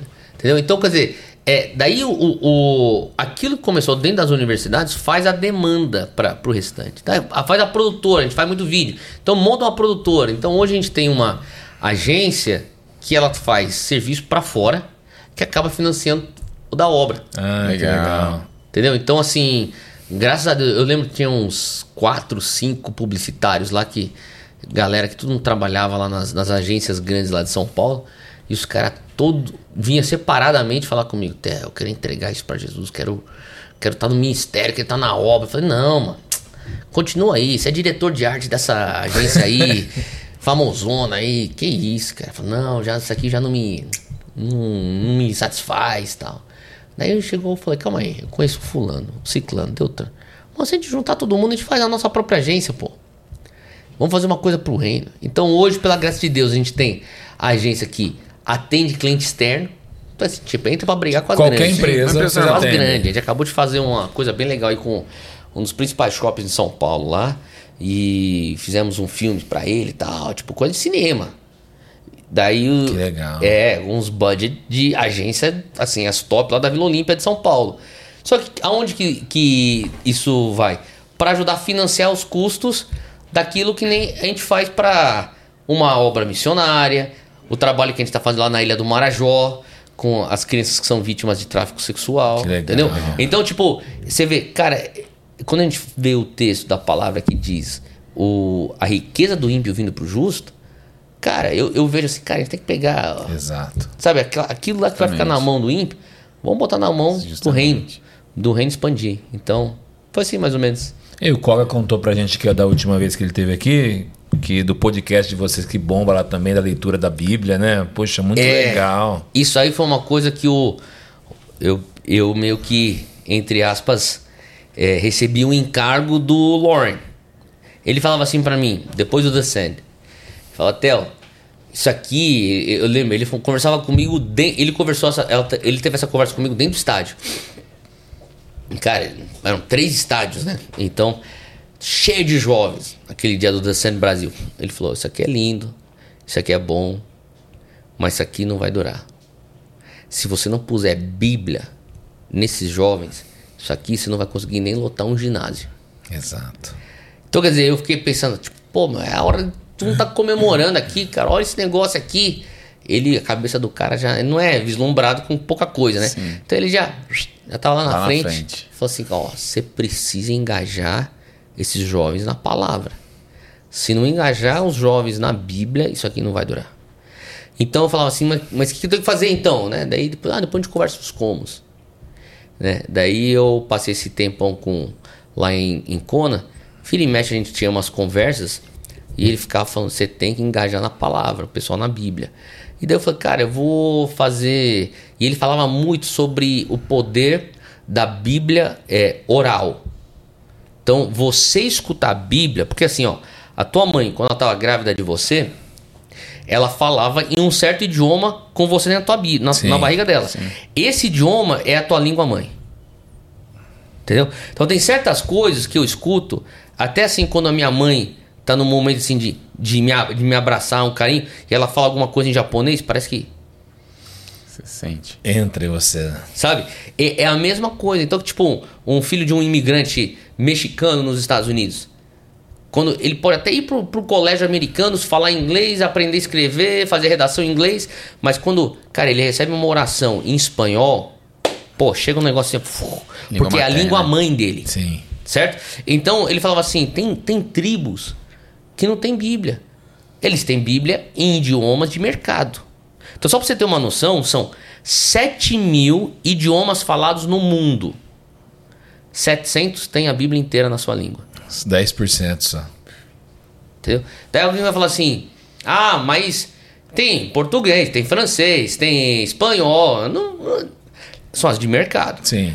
Só que as pessoas pensam, mas precisa fazer todo aquele trabalho para uma, uma tribuzinha lá em Papua Nova Guiné, com 300 pessoas. Daí você fala, e o que, que a Bíblia fala sobre largar os 99 Exato. e ir atrás de um? Entendeu? Então vale sim o esforço de você mobilizar a, a tradução bíblica inteira para um idioma, para um grupo de pessoas, de 300 pessoas, lá numa ilha no Pacífico que. Entendeu o que eu tô falando? Então o Lorne é, esse, é, é o cara que advogava essa causa. Então quando ele falou isso para mim, eu falei, meu, o que, que tá no nosso alcance? Eu falei, daí eu, eu como pastor, eu falei, meu, eu, eu, eu escutei uma vez minha mãe falando assim: se você puser todo mundo na, na, igreja para fazer devocional direito, você vai economizar gabinete. Verdade. verdade. Vai ter mais tranquilidade, né? Cara, você vai ter uma qualidade de vida, É, né? com certeza. Então vamos botar todo mundo na palavra, cara, que é a Bíblia, cara, né? Assim, é, eu falo assim: você não pode só ler a Bíblia, você tem que deixar a Bíblia te ler. Exatamente. né? Então, é, eu não só leio a Bíblia, eu quero deixar a Bíblia me ler, me trazer convicção. Bíblia não é um livro de cabeceira. Né? Exato. É uma, intera- uma interação que você tá Exato. tendo, né? Então, eu falei, cara, vamos, o que a gente pode fazer? Eu falei, ano passado isso. O que a gente pode fazer para engajar a Zion, a igreja que eu pastoreio, eu e Júnior, né? Eu falava assim, o que que a gente vai fazer para engajar todo mundo na palavra? Eu falei, bom, a gente tem um plano de leitura que a gente sempre faz, desde a época que minha mãe era pastora, antes de eu assumir. Todo mundo vai ler a Bíblia aqui, só que não é. O nego não fazia. Começa, né? Depois É, lá em março, o negócio já tá capenga. Já. Ah, ano que vem, Começa eu- em no ano que vem janeiro. eu começo. É. Daí, daí talvez o cara lá na Páscoa dá um gásinho, mas depois. é. Falei, meu, como que eu, eu- eu mantenho a galera engajada? Daí alguém falou, cara, esse negócio que o Lauren fala pra você da Bíblia oral, e se a gente fizesse leitura e ele escutando? Falou, pô, mas é um, um podcast. Daí a gente começou a pensar, ser criativo. Daí eu cheguei e falei pro Koga, lá na Quatro Ventos, na editora, falei, cara, isso aqui é uma coisa que talvez a Quatro Ventos que tem essa causa da Bíblia se interessasse também em fazer em, em áudio, né? E, e em oral. E daí a gente falou, ah, então vamos ver, vamos ver que dá. Ou então a gente fez assim, ó, vamos fazer só um mês de, é, de janeiro pra ver? E eu falei lá na, na igreja, mano, a explosão que teve. De Nego- voluntário querendo. não, não, de nego fazendo. de- a gente começou a ver no Spotify. Deu o que que era? Top 5 Brasil. Top 5 Brasil, cara, no primeiro mês. Falei, a galera tá com fome da palavra. Meu Deus. Entendeu? Então, quer dizer, tudo bem, o cara pode falar, ah, mas o cara escuta aquele. Não, tá escutando. Tá escutando. Às vezes o cara tá no ônibus, indo pro trampo, tá escutando. Tá no no carro. metrô, no carro, tá na esteira de manhã, andando, escutando. Tá se alimentando. Entendeu? Ou talvez o cara tá lá, parado na palavra mesmo. Glória a Deus por isso também. Não, e você vê, uma leitura da Bíblia chegar no top 5 do Spotify. Exatamente. Então, é, esse foi o nosso processo. Ano que vem a gente quer melhorar o podcast. Porque daí você, você vai pegando os macetes. Sim. Você começa a pegar qual versão que é boa. Aham. Você começa a ver, tipo, às vezes você pensa, ah, eu vou fazer uma versão bem contemporânea. Mas, cara, os caras não querem a versão contemporânea. Porque talvez a Bíblia de papel que ele lê junto não é contemporânea. Faz sentido? Eu tô falando, Sim, Vocês vocês sim, manjam que é teu sim, ramo. sim. Entendeu? Então, cara, você tem que fazer uma pesquisa. Qual que é a, a versão que vocês mais... Exato. Daí você fala assim, ah, então essa versão. Daí eu vou lá no SBB e falam, ó, a gente não tem a licença pra essa versão. Então tem que ir lá pro outro lugar lá pegar a licença pra fazer, Sim. entendeu o que eu tô falando? Então a gente tá começando a sacar. Daí eu falei assim, ah, sabe o que a gente viu, percebeu também? Na hora de gravar o, o, o podcast da Bíblia, a gente começou a ver, ah, tem, tem... A gente não podia fazer todo mundo com sotaque paulistano, né? Ô meu, Jesus na Galileia. é, Daí falou pra Pedro. Por quê? Ande no mar. então, a gente tinha que, que- A gente começou a trazer uma voz nordestina, um carioca, Mineiro. um mineiro, um paulista. E o negócio foi, entendeu? Então. Cid é, Moreira. É, tinha, mas a tua voz aí, cara. é- A gente, a gente tem que pegar ele aqui, ó, pra fazer a locução. Assim diz o Senhor. Aí, ó, ele, a voz do locutor. Eu Eu podia pegar ele aí, a voz. Uma outra coisa que a gente descobriu também, legal, assim, você chega nos evangelhos, em, em- em Mateus, Marcos, Lucas, João, você começa a ver, cara, é, é o, é o mesmo Jesus. Por que você tá com os caras diferentes falando, fazendo o mesmo Jesus? Entendeu? Falando? Você tem que achar uma voz do Jesus. Sim, exato. Ou, Pra você é o- marcar, né? Você é o Jesus, velho. Você vai fazer a narração de Jesus. Daí você vai para as epístolas paulinas. Você fala assim, cara, é o mesmo cara escrevendo. Era Paulo escrevendo. Vamos pegar um cara e fazer Paulo. Então, quer dizer, ano que vem a gente tá fazendo umas melhores, entendeu? Que legal. Que legal. É. Muito boa ideia.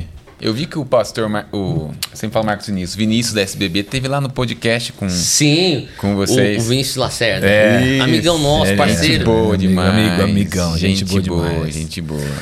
Eu gosto muito do Vinícius porque a gente tem essa causa da Bíblia, né? Sim. Ele, é- ele é pres- presbiteriano, eu sou pentecostal. Mas Ele, ele é um, mas- pre- ele é um presbiteriano meio pentecostal. né? É, né? Quando começa a esquentar o negócio, ele tem que se segurar um pouquinho. O pezinho já começa a bater já. Começa assim.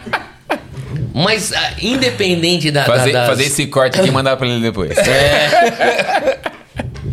Cara, assim, a causa da Bíblia é Sim. muito latente pra gente, sabe? Eu, eu realmente creio, cara, assim, eu, eu amo o- a, a maneira nossa de viver o evangelho, do, do mover do espírito, mas assim, você vê aquele, aquela, aquela história de Jesus no poço lá em João, que diz que a, a mulher samaritana tá lá e, os- e ele, ele fala pra ela: O Pai procura aqueles que o adoram em espírito e em verdade.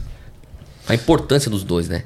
Você não tá só, ah, eu quero ser o mover do espírito, mas a verdade também. E não é só a verdade, Exato. mover do espírito. Sim, sim. E acho que muito tempo a gente polarizou ah, a igreja do fogo, a igreja da palavra, não é? E aí gerou dois extremos. É, não, não, a gente precisa da palavra e do Exato, fogo, do fogo e da exato, palavra. Um não precisa exato, ser dois. em detrimento do outro. Exato. Então isso, a gente tem que achar esse meio termo pra caminhar, É né? isso. Porque uma galera que começou também a fazer umas, umas coisas meio estranhas. E aqui do outro lado falou, não, esquece tudo isso, é só palavra. E esqueceram do Espírito Pra Santo gente que não, tem que caminhar não, junto. Não trabalhar só reativo, né? Exato. Então, sabe, Theo, eu tava. Enquanto a gente falava da Bíblia aqui, eu tava pensando, quando a gente fabrica a Bíblia, manda rodar na gráfica, aí chega as carretas aí pra descarregar. Quando a gente olha para aquilo, meu irmão, Ai, a gente nunca pensa assim, quanto isso vai me dar de retorno. Sabe que a gente olha, eu sei. Cara, tem 30 mil Bíblias dentro desse caminhão. 30 mil pessoas vão ser alcançadas pela palavra. Amém. É isso que, Isso, que é isso. deixa, faz o nosso coração ferver. É o que transforma. Exato. É o que transforma. É isso. O Theo, hoje, com, com esses pockets da universi- das universidades, hoje a gente sabe que as universidades estão muito, é, estão muito Doutrinadas. é, doutrinadas, né? Então tem uma ideologia muito forte dentro das faculdades. Como os pockets têm, têm lutado contra isso dentro das universidades? Muito boa pergunta. Que era diferente de 2009, quando começou. Não, Existia uma porra. doutrinação lá, mas Nossa, não, não, nem não, se nem se compara, né? Nem se Compara. compara, né? Nem se compara. E assim, cara, hoje assim, a gente já vai na lata mesmo, vai na jugular. Parte do nosso treinamento é, tá bom, como é que é. O que eles vão te falar sobre LGBT? É isso aqui. O que, que eles vão falar sobre o comunismo? Isso aqui. O que, que eles vão falar sobre teoria da evolução? É isso aqui. Como que eles vão falar que você tem que combater racismo desse jeito? O que eles vão falar sobre ambientalismo? Então a gente já tem todas as cartilhas. Você, o cara tá estuda isso legal. aqui, ó. A base bíblica é Apologética essa. mesmo. Apologética. Vai se munir, porque é isso que você precisa saber lá, porque quando você entrar na sala de aula, é guerra. Guerra. E é no horário de. Isso acontece no intervalo de aula ou antes da aula? Como que funciona Os pockets, isso? É. ele acontece. Uns fazem antes de começar, outros fazem depois. Cada um acha um horário. Tem gente que consegue sala de aula dentro da faculdade para fazer. Tem gente que faz em auditório. Tem gente que faz em escada, tem gente que faz em ar livre.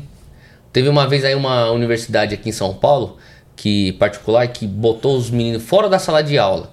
Falou assim, para esse tipo de coisa você não pode ficar com sala de aula. É. Perseguição. Daí eles falaram, então a gente pode ficar na escada? Faz o que quiser. Mano, fizeram no escadão. Mano, foi a melhor coisa.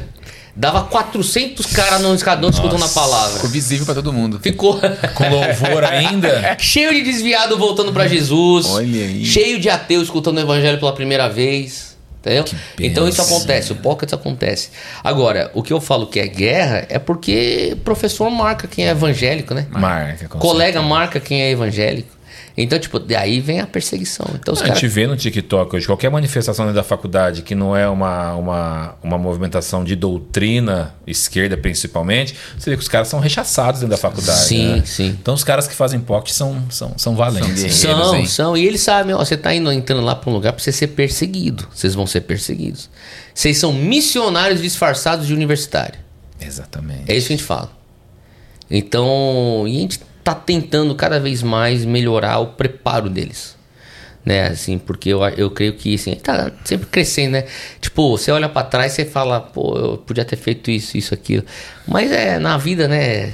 Você olha pra trás aqui o que vocês estão construindo. Se você olhasse pra trás e falasse, se eu soubesse o hoje, vocês começaram em 2017. 2017. A empresa Imagina. nasceu em 2016, mas vender Bíblia em 2017. É, então, imagina, como é que você.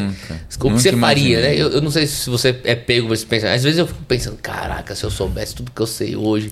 É. No dia que eu Não, comecei o penso. dor. Exatamente. Tanta dor de cabeça que eu ia me poupar. Mas é o processo que vai fazendo você aprendendo, né? Então, Às vezes que eu penso, poxa, se eu tivesse sido crente desde criança, se eu não tivesse Sim. atrapalhado tanto a minha vida até os meus 26 anos, as coisas seriam diferentes, mas Deus faz Deus na, sabe. na Deus hora sabe, Deus certa tem- do tem a- jeito. exatamente. Tanto é que quando a gente começa a plenitude, Theo, a gente vem de um cenário muito difícil com meu pai, né, de falência, e a gente recomeça com a plenitude. Eu falava pro Diogo, Diogo, não quero mais ter funcionário, cara, não, tanto problema, né, tanto desgaste. Tinha que Sim. é, as pessoas que vinham atrás da gente quando a empresa do meu pai e tal, e administrar tudo aquilo. Eu falava, ah, Diogo, vamos, ficar nossa- vamos levar nossa vidinha tranquilo aí. Não, vamos, vamos, vamos, vamos. Hoje, graças a Deus, tem 53 pessoas aqui. Que uma que benção, isso. né? Glória a Deus. Não tem como fugir do propósito Não de tem Deus. como, não é tem. isso. Agora eu faço diferente. Não, senhor, pode mandar mais. Vamos chegar no 100. Acelera. Só o começo. Só o começo. Só o começo. Theo, como que você, como que você faz? Porque quando você, o Dunamis não era, era um, era um movimento para eclesiástico, não era uma igreja. Sim. E hoje você é pastor da Zion, como você Sim. faz para juntar, Diferenciar? para juntar tudo isso, Ah, diferenciar? conciliar. É. Cara, é o seguinte, eu comecei o Dunamis em 2008. Conheci a Júnia pelo Dunamis. Então, a o- ela apareceu numa nos ajuntamentos, nas mobilizações do Dunamis. Ela era de uma outra igreja, na, no mesmo bairro lá da gente. É, aconteceu que a gente começou a namorar, falei, vou casar com você, tava noivo. Acho que nessa aí que eu me noivei, o conselho da nossa igreja falou: Ah, agora tá- ele tá ficando sério, né? tá virando homem. daí, tá- daí eles falaram, vamos fazer o, o approach, né, a abordagem nele. Ele falou, ó, se vocês oram, orem em relação a assumir a igreja. Eu falei, não, nem a pau, eu não quero assumir a igreja. Que igreja? Igreja é treta, velho. Não- Aquela ideia que eu tinha. Passada. Antes eu falei, eles falaram, você não consegue nem se comprometer a orar? Eu falei, não, orar eu oro. Mas eu já sei o que eu quero. Cara, foi o processo de oração que durou uns três meses. E a minha esposa, ela zerada, né? Tipo, ela falou assim, irmão, vamos orar. Porque ela era noiva na época. Eu Falei, porque ó, você tem, eu, eu abri pra ela porque eu falei, isso aqui vai te afetar de qualquer, de alguma maneira, vai te impactar. Sim. Então, ela falou assim, ah, vamos orar para ela tranquilo e tal. Cara, não é que no processo de oração o Senhor me deu um amor, uma paixão pela igreja. Deus mudou meu coração. O Senhor mudou meu coração em relação à igreja. E foi um momento de cura também. Enfim, longa história curta é, nós assumimos a igreja em 2013. Então já tinha tido cinco anos só eu liderar o Dunamis sozinho. Frequentava a igreja e tal, me voluntariava na Na igreja. época era Monte Sião ainda. Monte Sião. E nós, daí depois, casados, eu e o Júnior assumimos a igreja em 2013. Daí a partir de 2013, é, já fazem agora 10 anos que nós estamos à frente da igreja, a igreja foi crescendo, tomando certas proporções que, fa- ser bem sincero, eu nunca tive aquela coisa, ah, eu quero crescer com a igreja.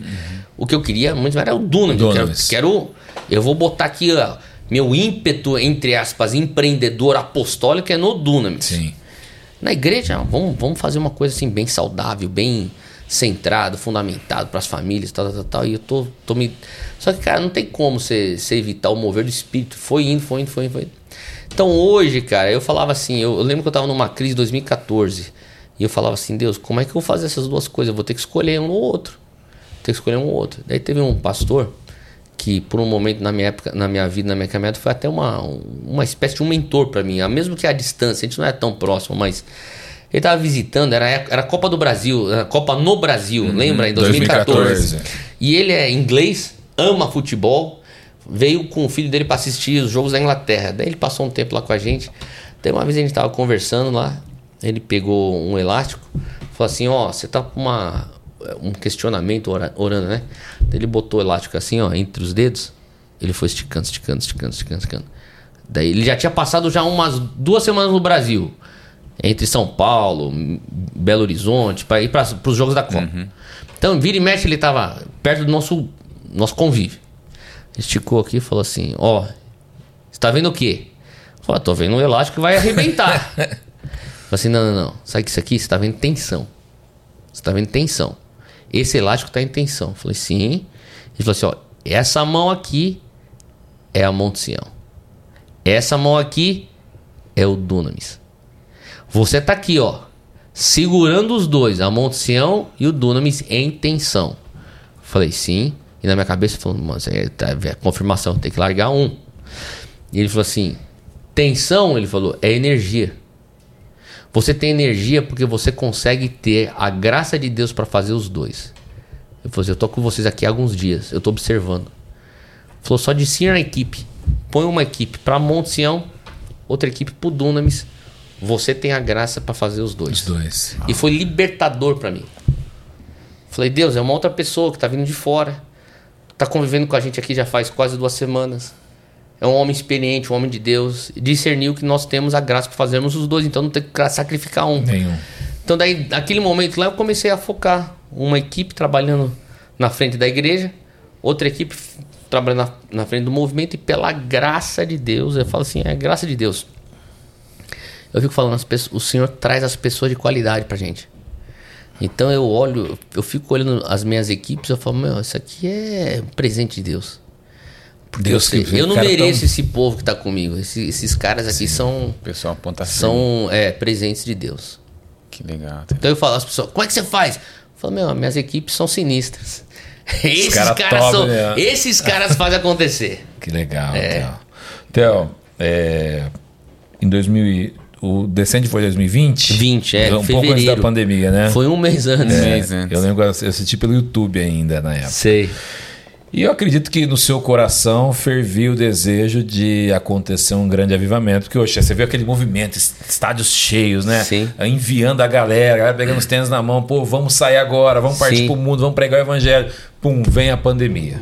Então corta aí um tempo dessa, dessa espera que a gente tinha para mandar missionários para todo mundo. Uhum. A gente espera um avivamento, a gente, a gente crê nisso na, na, na, nossa nação, é o que a gente mais deseja. Sim. Como você vê isso hoje? Quando você, você acha que está prestes a acontecer mesmo um avivamento que exploda e manda o Brasil, mande missionários para todo mundo, para todo lugar? E também, o que é um avivamento? Porque as pessoas às vezes é, não entendem muito bem essa questão de avivamento, né? É. Bom, vamos lá, por partes. Eu acho que assim, a gente quer, eu espero um avivamento é, hoje em 2023, tanto quanto eu esperava é, em 2020, no início do ano, nas, nas vésperas de The Sand, tanto quanto eu esperava é, em 2008, quando eu comecei o Dunamis, é, chegando no Brasil. Então, quer dizer, ah, você era uma garantia que viria um avivamento você? Não, nunca foi dito isso. Sim. Até porque avivamento você não se garante. Sim. Exato. Você, você faz o que você tem que fazer,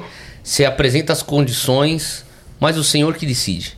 Então, o, eu creio que o Brasil hoje, é, eu oro por um mover de Deus que venha varrer a nação, que venha realmente nos levar a uma reforma, uma, uma transformação, né?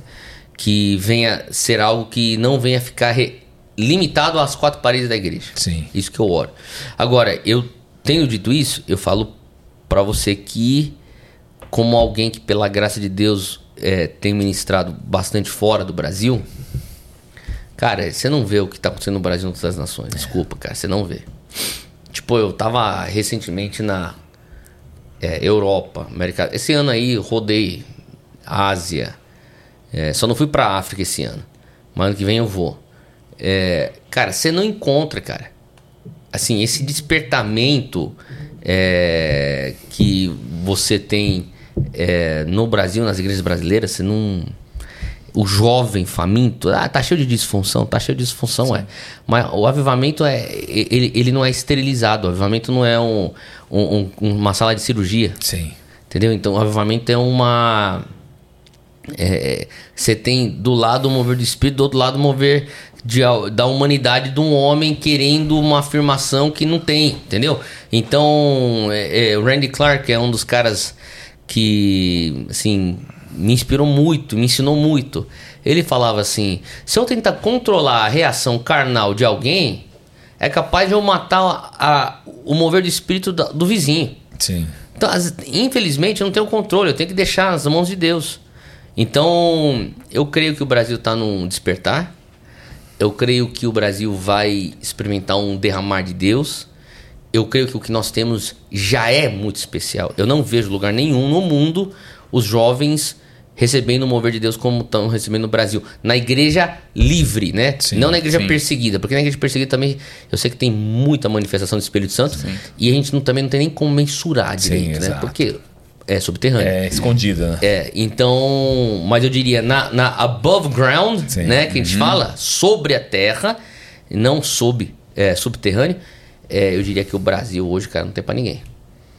E eu tô esperando que isso aumente. Porque sempre que a gente anda por aí, a gente vai pra fora, e a gente ouve igrejas que foram implantadas, lugares que receberam missionários, a gente sempre ouve, pô, cara, foi o inglês. Foi o americano. Foi o americano. Pô, já É. dá uma vontade de chegar no lugar e falar, pô, Pô, cara, foi foram os brasileiros, brasileiro. brasileiros, Mas vai brasileiros, ser, brasileiros. vai ser. A gente tem que também entender assim, ó. Você pensa, o pentecostalismo chega no Brasil quase cem, cento e poucos anos É. atrás. Você tá falando de, um, de nações que estão vivendo há 300, 400 anos. Inglaterra, é, a Suíça, a Alemanha, quanto, quantos séculos desde a Reforma Protestante? Estados Unidos, você bota aí coisa de 300 anos, entendeu? Então, quer dizer, a gente tem que construir história, mas eu vejo que hoje em dia já estamos vendo tantos missionários brasileiros pelas nações. E o Brasil hoje já é o, o segundo país que mais envia missionários, Uau, né, não sabia. atrás dos Estados Unidos. E há uns tempos atrás era o terceiro atrás da Coreia do Sul, já passamos Coreia do Sul. Então, cara, só vai aumentar. Graças a Deus, a gente só. Então, por isso que isso que vocês fazem é muito importante. Levar co- conteúdo, informação, palavra de Deus para as pessoas, né? Assim, o brasileiro precisa ter o hábito, o crente brasileiro tem que ter o hábito de ler, Exato. de estudar, se preparar, não ir só no improviso, porque o brasileiro é bom de improviso, né? É, de última hora. E tem- Jeitinho, né? É porque tem jogo de cintura, É. né? Você vai com os americanos, os, os- os europeus, é tudo assim, quadril duro, né? É, os caras não seco, tem né? jogo de cintura, É, não né? tem, Não, não sabe o que fazer. Saiu do eixo, não sabe o que fazer, desespera. O brasileiro, ah, a gente dá um jeito aí, a gente se vira. vira. Se vira, no nos pe- 30. Joga no peito que eu domino e sai jogando. É isso aí, é isso aí. Só que daí isso também tem um ônus. Que a gente não se prepara. Fala, ah, vou ler, né? Chega lá na hora lá, me dá um negócio lá, vai, vai fluir. Aí me dá um acorde aí. Manda aí o, Dá um manda aí o ré dá um aí. ré aí, é, dá um ré, é. Hotel, e. Calma, aí, perdi. Onde tava mesmo? Descende. Avivamento. Avivamento, descende. Des- Tava com a pergunta na ponta da língua. Fugiu da minha Fugiu. cabeça, velho. Quando você lembra dessa pergunta aí. Ô, Theo, como que foi? Foi um mover muito grande. Três estádios, aquela multidão. Minha esposa tava lá. Tá, tava. Tá, minha esposa Qual foi no, estádio? foi no Allianz. Ah, no Allianz Parque. Foi no Allianz Parque. Conseguiu dormir a noite anterior? Pior que eu dormi, cara, sabia? Porque eu dormi Bra- assim, Eu dormi em Brasília. Você dormiu em Brasília? Porque eu comecei em Brasília. Ah. Eu comecei o dia em Brasília, lá no Mané Garrincha. Fiz lá o Mané Garrincha, lá o- a parte da manhã. E daí. é, Não estive lá quando o Bolsonaro chegou, Sim. já tinha saído. Peguei o voo para São Paulo, fiz Allianz Parque, depois terminei no Morumbi. Morumbi. Só que você chega num determinado momento que é assim. Cara, eu fiz o que tinha que fazer. Vai dar alguma coisa errada, com certeza. não tem É muito grande, desse né? tamanho. tá né? fora do meu controle mesmo, que se exploda. Eu falo, tá na mão de Deus, velho. Exato. Catei pão, capotei e dormi, velho. Dei. Dormi. Sono do e, justo. E sono do justo. E vou falar pra você, cara. Foi cair a ficha do que aconteceu duas semanas depois. Sério? Depois você fala assim, mano, você- você tem noção do que, que aconteceu? Não, o foi tamanho, lindo, O foi tamanho lindo. disso. Entendeu? Você vai falando com você mesmo, tipo, mano, o que que aconteceu? Porque quando você tá nessa, nessa, nesses, eu diria assim, nessas missões que Deus dá, o foco é tipo, cara, eu só não quero fazer, eu não quero sair da unção, né? O Bill Johnson fala um negócio que é muito interessante. Ele fala assim: se você pudesse enxergar uma pomba no teu ombro e a tua missão é manter ela no teu ombro o máximo de tempo possível, você se portaria menos bruscamente, você teria muito mais cuidado, você falaria, eh, você tomaria cuidado como que você fala e o que você fala, porque você não quer espantar a pomba. Legal, né? É, né? legal. Daí ele falou assim: a pomba é o Espírito Santo. Eu entendia que a gente estava numa missão dada por Deus. Isso aqui não tem nada a ver com a gente, não tem nada a ver com o Dunam, isso aqui é uma agenda de Deus. Eu só não quero cair na carne, fazer coisas erradas, é, é, Estragar o pensar, mover de Deus. sair ansioso pensando que é na força do meu braço, não é. Então você entra meio que numa. Sabe, você fala assim, tô, na, tô na, naquela zona assim de foco, Aham. pá. Quando depois você sai, daí você começa a dar conta que você fez. Tipo, o que, que Deus fez, né? É, foi maravilhoso. Você fala, caramba, e daí você, você começa a ver os vídeos, você começa a escutar os testemunhos, você fala assim, uau, Deus, tu és incrível. Você estava aqui hoje escutando o testemunho nosso do meu pai. no Pois é. É. É Deus. É Deus. Não tem como. Nenhum homem faz aquilo. Aquilo é, só foi feito por Deus. Uma logística tão grande, né? Pregadores do mundo inteiro Pois é. que Cruzando os lugares, né? estados. indo de estádios de um pro outro. É, foi uma coisa assim que assim, uma logística que a gente teve. E, obviamente, que nem eu volto a repetir, né? A, a, a nossa. A equipe que Deus me deu é uma. Os caras são diferenciados. Eles passaram horas em claro. Você pergunta assim, se eu dormi bem. Eu dormi bem, mas os caras talvez não. Estão com sono até hoje. não, os caras, todo Passaram a mundo. noite em claro. Todo mundo ralou, todo mundo ralou. Tinha que acertar, saída de voo, logística. E você tá falando de coisa de, tipo, ó, só pra você ter uma noção, eram, É mais de, gente. eram mais de 80 pregadores, 50, e- 50 ministros de louvor. É muita gente. Muita gente. Aí, pra voar, sim, em horas, né? Sim, É. sim. E todo mundo entrando, no, tem que fazer tudo funcionar que nem uma, sabe? É, é, é, A engrenagem. Torcer pra- orquestrar, é, uma voo engrenagem, atrasar, tudo né? orquestrada. Exato. Então, você pensa em fazer outra edição do agora. Descende? É, humanamente falando, eu falo, tomara que não. é um trampo, Eu meu imagino. Deus do Ah, céu. eu imagino. Mas eu falo assim, eu não sei se o. Eu acho que sim, mas eu acho que tem algumas questões que a gente precisa ainda absorver do que Deus está fazendo, sabe? Acho que sim, os tempos são diferentes, né? Assim, o cenário Brasil hoje é diferente. É, já se passaram aí praticamente quatro anos. Ahn, eu acho que tem muita coisa que a gente já se comprometeu a fazer que a gente ainda tem que continuar fazendo. É, o que a gente não pode, eu falo para as pessoas do Descend, mesmo da liderança, cara, não vamos fazer só porque a gente pode fazer. Porque a gente pode fazer. Hoje tem embalo para fazer. Sim, sim. Sempre teve. É só logo depois que a pandemia parou, já tem embalo para fazer o próximo. Mas não vamos fazer. Eu não, eu, não, eu não acho que você consegue construir algo a longo prazo fazendo as coisas só porque você pode fazer. Sim.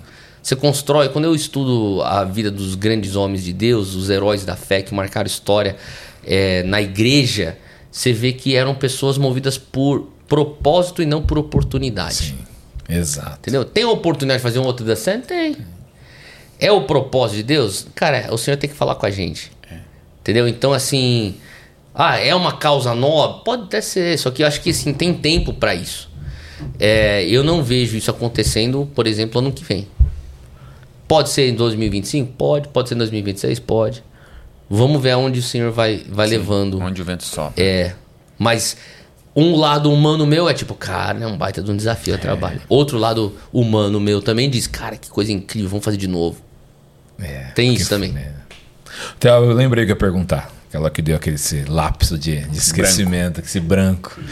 É, hoje a gente vê, uma, vê o Brasil crescendo ainda mais o número de evangélicos, então Sim. o Brasil tem avançado com isso, né? E até daqui uns próximos anos o Brasil deve ter mais evangélicos do que ter mesmo católicos no Brasil. Sim. A gente viu que os Estados Unidos, a gente sabe que os Estados Unidos é uma, a maior nação cristã do mundo hoje, mas a gente vê que o evangelho está em decadência lá. Uhum. Tá. Como a gente fazer para isso não acontecer aqui no Brasil? A gente não fazer esse J, né? Porque a gente sobe, a gente está subindo, subindo, depois tem aquela queda é, e perder essa unção que Deus está derramando sobre a nação e sobre as pessoas que estão aqui. Cara, você tá falando sobre isso? Hoje eu tava conversando com um missionário sobre geração alfa. É a geração dos meus filhos. Então, já está na alfa agora? Tá, tem, tem que pensar na alfa. Entendeu?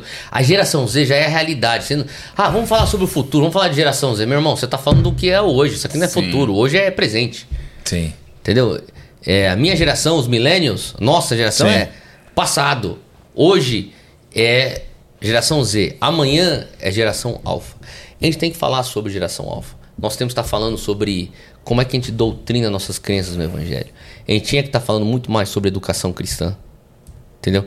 A gente não, é- é- a gente não tem, proporcionalmente ao, ao público evangélico brasileiro, nós não temos escolas de qualidade evangélica. Sim. Justamente. Ah, tem algumas lá evangélicas. E isso é válido, porque é o momento que nós estamos vivendo como nação. Nego começa lá do jeito que vai, e vamos que vamos, e vamos empurrando. e Tá bom, tá bom, beleza. Só que a gente tem que ter um plano. A gente tem que ter os melhores colégios do Brasil. Nós precisamos ter as melhores faculdades do Brasil. Nós precisamos ter, nós precisamos ser autoridade nos campos científicos, na- nas pesquisas, na academia. O Brasil, para ser discipulado hoje, não, não vai. A gente já deu o que tinha que dar para discipular o Brasil só com igreja grande. Sim. Não tô falando que não pode crescer igreja, tem que continuar crescendo igreja. Tem que continuar crescendo. Só que o Brasil tem que começar a pensar coisas, por exemplo, você pega a nação americana, é, a igreja, de certa maneira, ela tem é, as infras de um país que foi discipulado, uma nação foi discipulada. Você tem a, a questão da imprensa, da. da- da, é, não, não tô falando que a imprensa lá é evangélica, não é isso. Mas você tem uma, um- uma mídia evangélica. Você tem uma academia evangélica. Você tem uma educação primária, fundamental evangélica. Você tem o- a rede editorial que no Brasil cresce muito também. Sim. Evangélicos, que lá é muito tradicional. Entendeu? Você tem a parte de, de entretenimento evangélico. Então, eu acho que assim, são pilares que compõem uma sociedade que vai falar para a sociedade secular que o evangélico brasileiro hoje, eu diria que o, evangelho no Brasil hoje ainda está numa fase de adolescência. Muito poder, muito vigor, muita força. Muita talvez não tanta coordenação, direção e foco. Mas é natural, faz parte. Cara, eu, eu acho que não tem igreja no mundo que eu gostaria de estar mais envolvido do que a igreja brasileira. Sim, sim. Ah, a igreja dos Estados Unidos? Não, eu quero falar da igreja do futuro, vamos falar da igreja brasileira. Sim. A igreja britânica, com todo respeito a eles, porque eles enviaram missionários para nós, nós somos frutos dos, dos missionários que saíram da Inglaterra, da, da- dos Estados Unidos, entendeu? Então, não, mas a igreja britânica foi a igreja do passado. Não tô falando que Deus não tá falando nada lá hoje, mas ele, é, a igreja britânica de, de hoje não fala para as nações como Não. a igreja fala. falava 300 anos atrás, na época dos irmãos Wesley. Sim. Entendeu? E a igreja americana hoje ainda fala para as nações, mas que nem você falou, muito menos do que tava antes. Muito menos. Entendeu? Então você vê qual que é a igreja que está surgindo hoje? A igreja brasileira. Só que para isso a gente tem que se preparar. A gente tem que pensar currículo educacional para as crianças. Gente tem que pensar como que a gente vai treinar nossos empresários e não olhar um empresário evangélico só para, ô irmão, vai financiar aqui a reforma da igreja. Sim. Não, ele tem que começar. A gente olha um empresário evangélico, vamos pensar como é que ele. Vamos trazer uma teologia de trabalho. Entendeu? Vamos, vamos olhar. vamos- será que a igreja tem hoje autoridade para falar na medicina? Ah, não, não tem que ter autoridade para falar medicina porque Deus cura é, sobrenaturalmente. E se a gente fala- entender que Deus cura sobrenaturalmente, mas Deus também te deu um cérebro? E que nós podemos, Deus é dono de toda a ciência, e que nós podemos ser aqueles que vão servir as nações através de cura sobrenatural e cura pela medicina. Sim. Entendeu? Então, é. Entretenimento. Cara, se for para pensar, é, os melhores músicos hoje, eu tava conversando com um músico aí da igreja, que tá lá nos Estados Unidos, um guitarrista muito famoso, e assim, cara, você tá tocando aí com os maiores aí dos Estados Unidos. Cara, você tá. Ele, ele- gente tava conversando. Os maiores músicos hoje que tocam para os artistas seculares, todo mundo começou na igreja. É. Verdade. Você vê vários cantores É que eram muito famosos seculares americanos que começaram na igreja. Tudo na igreja. Beyoncé começou na igreja. É, Você você- a lista vai, cara. Entendeu? Então, quer dizer, Dona Summer. Outro dia eu tava conversando lá com um amigo meu falando sobre a filha da Dona Summer, que também é cantora na igreja. Então, quer dizer, você- tem. tan- É uma, eu tô citando só alguns. Elvis mas Presley cantando é, na Houston. igreja. Você tem uma, uma gama de. de é a igreja. Eu, eu falava com o Davi Lago. Você já trouxeram o Davi Lago? Vai vir agora em novembro. É, esse cara é, é bom pra trazer. o cara é, é uma máquina. Ele é. Ele, fala, ele consegue falar quatro assuntos ao mesmo tempo. e, mas enfim, eu tava conversando com o Davi Lago, a gente falava assim, cara, nada prepara líder como a igreja. Entendeu? O cara que conseguiu fazer a trajetória dele dentro da igreja, vamos supor, o cara é, é, Sei lá, o cara tá servindo na igreja. O cara chega e fala assim: pô, o que, que você. Você tá servindo na igreja já faz o quê? 10 anos, tá bom. Então provavelmente você já é o quê? Liderou uma cela. Você já fez conflito de. é, é, gestão de conflito. Você já tem que montar uma equipe. Você já tem que montar um retiro de jovens, uma campanha de jovens. Então você já fez um evento. Ter uma aula em. Entendeu? Os caras não vão te ensinar isso, nem na MBA da GV vai te ensinar essas não. coisas, velho. A igreja que ensina. Exatamente. A igreja forma o, o, o líder do, do- da sociedade, entendeu? Então quer dizer, ah, mas a igreja é isso. Eu sei, a igreja não é perfeita. Mas eu, eu, eu vejo que a igreja brasileira, ao passo que ela vai amadurecendo, a gente realmente tem a oportunidade de discipular uma nação. E a gente vai, vai ver é, a influência da igreja. A igreja tem que ser essa voz profética para a nação. A igreja tem que é, liderar da maneira de Jesus, não numa maneira de domínio opressor. Tô falando do, do jeito. Vamos, vamos servir, vamos servir a sociedade, né? Então, que nem você conversa, tava conversando outro dia lá com um- umas pessoas do, do, que estão envolvidas na política. Falei, Cara, você. Você tira hoje a igreja do Brasil, tira a igreja. ah, até mete- a imprensa mete tanto pau na igreja, as ideologias, a academia mete tanto pau na igreja. Tira hoje a igreja do Brasil, o Estado colapsa. Não, o Brasil apodrece. O Estado colapsa. Que- Quem que segura um- o pouco de paz que existe no sistema carcerário? Igreja. Igreja. Vamos lá. A a igreja entra em umas comunidades que, que o Estado não entra. Exatamente. A gente ajuda as pessoas, a gente ajuda pessoas que o Estado não ajuda. Exatamente. Eu tava conversando com o cara lá da, da- Ele é coronel, lá do Corpo de Bombeiros, de Minas Gerais. Ele, ele serviu, ele liderou as operações lá no Brumadinho. Sim. Cara, ele me contava algumas histórias, ele falava assim, Theo, deixa eu falar uma coisa, cara. Se não fosse a igreja, não é o Estado. O Estado, lógico, tem um papel dele. Mas a igreja, cara.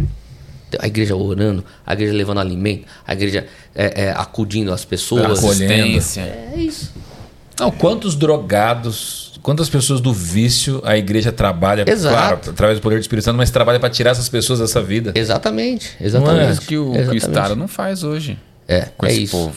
Até, até porque eu falo para as pessoas, é, é, é- é a, a, a missão da igreja. Até a educação, às vezes o evangélico no Brasil pensa, ah, o Estado, o Estado não é responsável pela educação do teu filho, a igreja tem que educar o filho. Sim. Na verdade, a igreja, quando eu digo não a instituição, a igreja, nós, a igreja, sim, os crentes. sim, a reunião os dos crentes, crentes. têm que educar os filhos. Sim. Você pega lá no, na, na- no Torá a maneira como o Senhor vai falando para Moisés, assim como a sociedade tem que funcionar. Você vê que a parte da educação dos filhos tem que ter, sai da família. Aham. Né? casa, então, né? por muitos anos, depois de reforma protestante, a, a igreja liderou a educação, mas a gente abriu mão. Então, aonde a gente foi permitindo vácuo, o Estado foi entrando. É. E você vê, a sociedade força hoje as famílias a fazer o quê? Manda o seu filho com quatro meses para uma escola que ele vai ficar tempo integral, ele vai ficar tempo integral dos quatro meses até uma idade 18, de sim. formação e o Estado vai formar a cabeça dela. Então, Exato. veja, e as famílias são obrigadas porque precisam trabalhar, é o que vão fazer. Então, é o veja que eles só. fazem lá em países comunistas. Exato. É. Coloca pra escola e Exato. doutrina a criança. É isso. Hotel, você quer. Não, pode falar. Hotel, eu sei que desde 2008 que você começa o Dunamis, eu sei que você nunca imaginou o Dunamis chegar na proporção que é hoje, alcançando os níveis na sociedade. Eh, quais são os sonhos? Eu sei que até aqui onde Deus trouxe você e o Dunamis é algo que você nunca imaginou, mas daqui pra frente, tem, qual o sonho assim que Ah. o Theo tem no coração? Cara, eu falo, eu, eu falo com um tom de brincadeira, mas é com fundo de verdade. Sim. Eu falo, cara, a gente só tá só começando. Benção. Porque o, o, a meta do Dunamis não é ter uma conferência grande, maneira. A meta do Dunamis não é ter, sabe, é, um vídeo no YouTube bombado ou música. Tudo assim pra, pra não ser aquele, aquela coisa clichê, chata evangélica. Ah, mas sua meta é glorificar a Deus. É óbvio que é glorificar Sim, Deus. sim. Eu falaria, é a universidade. Legal. Porque a gente entendeu que o Senhor nos deu um mandato para ver uma transformação através da educação. Eu quero dis... nós queremos ver jovens sendo despertos, né, empoderados, porque daí a gente fala assim, cara, quer dar sequência a isso? Você precisa de um processo. Entra aqui, não. A gente tem essa via aqui de educação, tem esse curso livre, tem esse, tem a universidade, tem um- uma pós, entendeu? Porque eu não acho que existe outra maneira de discipular a longo prazo o Brasil e as nações se não for por educação cristã baseada na Bíblia. Exato. Entendeu? Então tudo vai girar em Princípios. torno da universidade. Você pergunta para onde a gente está indo? Para a universidade. A gente quer plantar a universidade, quer construir essa universidade. Não é uma universidade convencional, não é uma universidade como a gente já tem visto algum, alguns lugares. Então, assim, da maneira como a gente sempre foi Dunamis de tentar trazer inovação, a gente quer trazer inovação na educação. Então, tem que ser uma coisa que assim, ah, é um colégio evangélico. Não, tem que ser diferente do que aquele, aquela rotina de colégio evangélico. Tem que ser como é que a gente tem que ter aulas onde a gente vai falar como é que a gente integra princípios bíblicos numa startup de fintech. Entendeu? Vamos conversar sobre isso. Sim, sim. Aonde é que você vê Deus na, na B3? Em na, na bolsa de, de- de valores. Vamos, vamos falar sobre isso. Como é que a gente vai ver Deus com. É, aonde que a minha fé entra na, numa engenharia ambiental? Vamos falar sobre isso. Entendeu? Então, quer dizer, são coisas, são, são certas perguntas que eu acho que assim, é, a gente não tá fazendo essas perguntas. Sim. E quem tá fazendo essas perguntas é que tá regendo o país. E tá regendo a sociedade. E a gente precisa ocupar o lugar onde, sabe, até que ele venha. Jesus vai voltar para um, pra um- pra uma noiva. Obviamente a gente não pensa que a gente vai discipular as nações para tá tudo perfeito para Jesus chegar. Então não é isso que a gente acredita. Mas que a gente precisa discipular nações, que a gente precisa expandir o reino, que a gente precisa ver cada vez mais as expressões do reino aqui nessa terra, até que ele volte, com certeza, é o que a gente crê. Então, eu, eu não sei quando Jesus vai voltar. Eu sei que tá cheio de gente Você falando não, vai, uma, não, quer dar uma data aqui no uma podcast? cara, eu- eu- uma previsão. Olha, eu posso até profetizar quem vai ser o próximo presidente, se você preferir. É, pode ser. Qual dos escândalos você prefere? Eu só sei de uma coisa, quando ele voltar, se eu estiver vivo, ele vai me pegar trabalhando. Amém. Eu não vou ficar pagando pra ver escondido num porão, Exato. orando pra ele voltar sem fazer nada. É, é isso, eu falo pras Tá pessoas. com a mão cara, na massa, a mão no arado. Cara, ele- nem Jesus sabe quando ele vai voltar. Ele falou, só o pai que sabe. Eu não sei o tempo, a hora, o meu pai que sabe. Agora, uma coisa que eu sei é o que Jesus me falou: e de fazer discípulo das nações. Exato. Então eu vou focar nisso.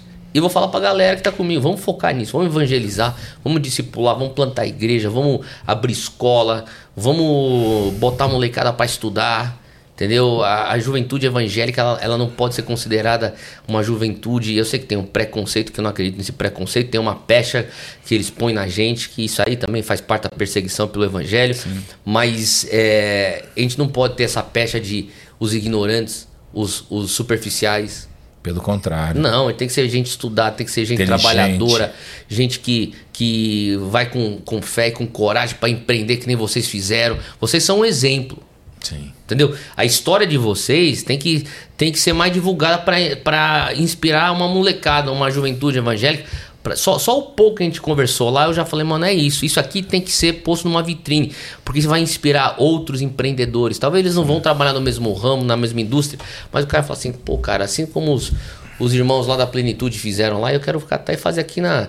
Sim, no ramo deles, No meu exato. ramo automotivo, sei lá. Restaurante. Entendeu? que vai. vai. mano, vai empreender, cara. Porque eu- o, o, povo de Deus precisa estar nesse lugar. Porque, olha só, você acabou de falar de 53 pessoas que estão com vocês.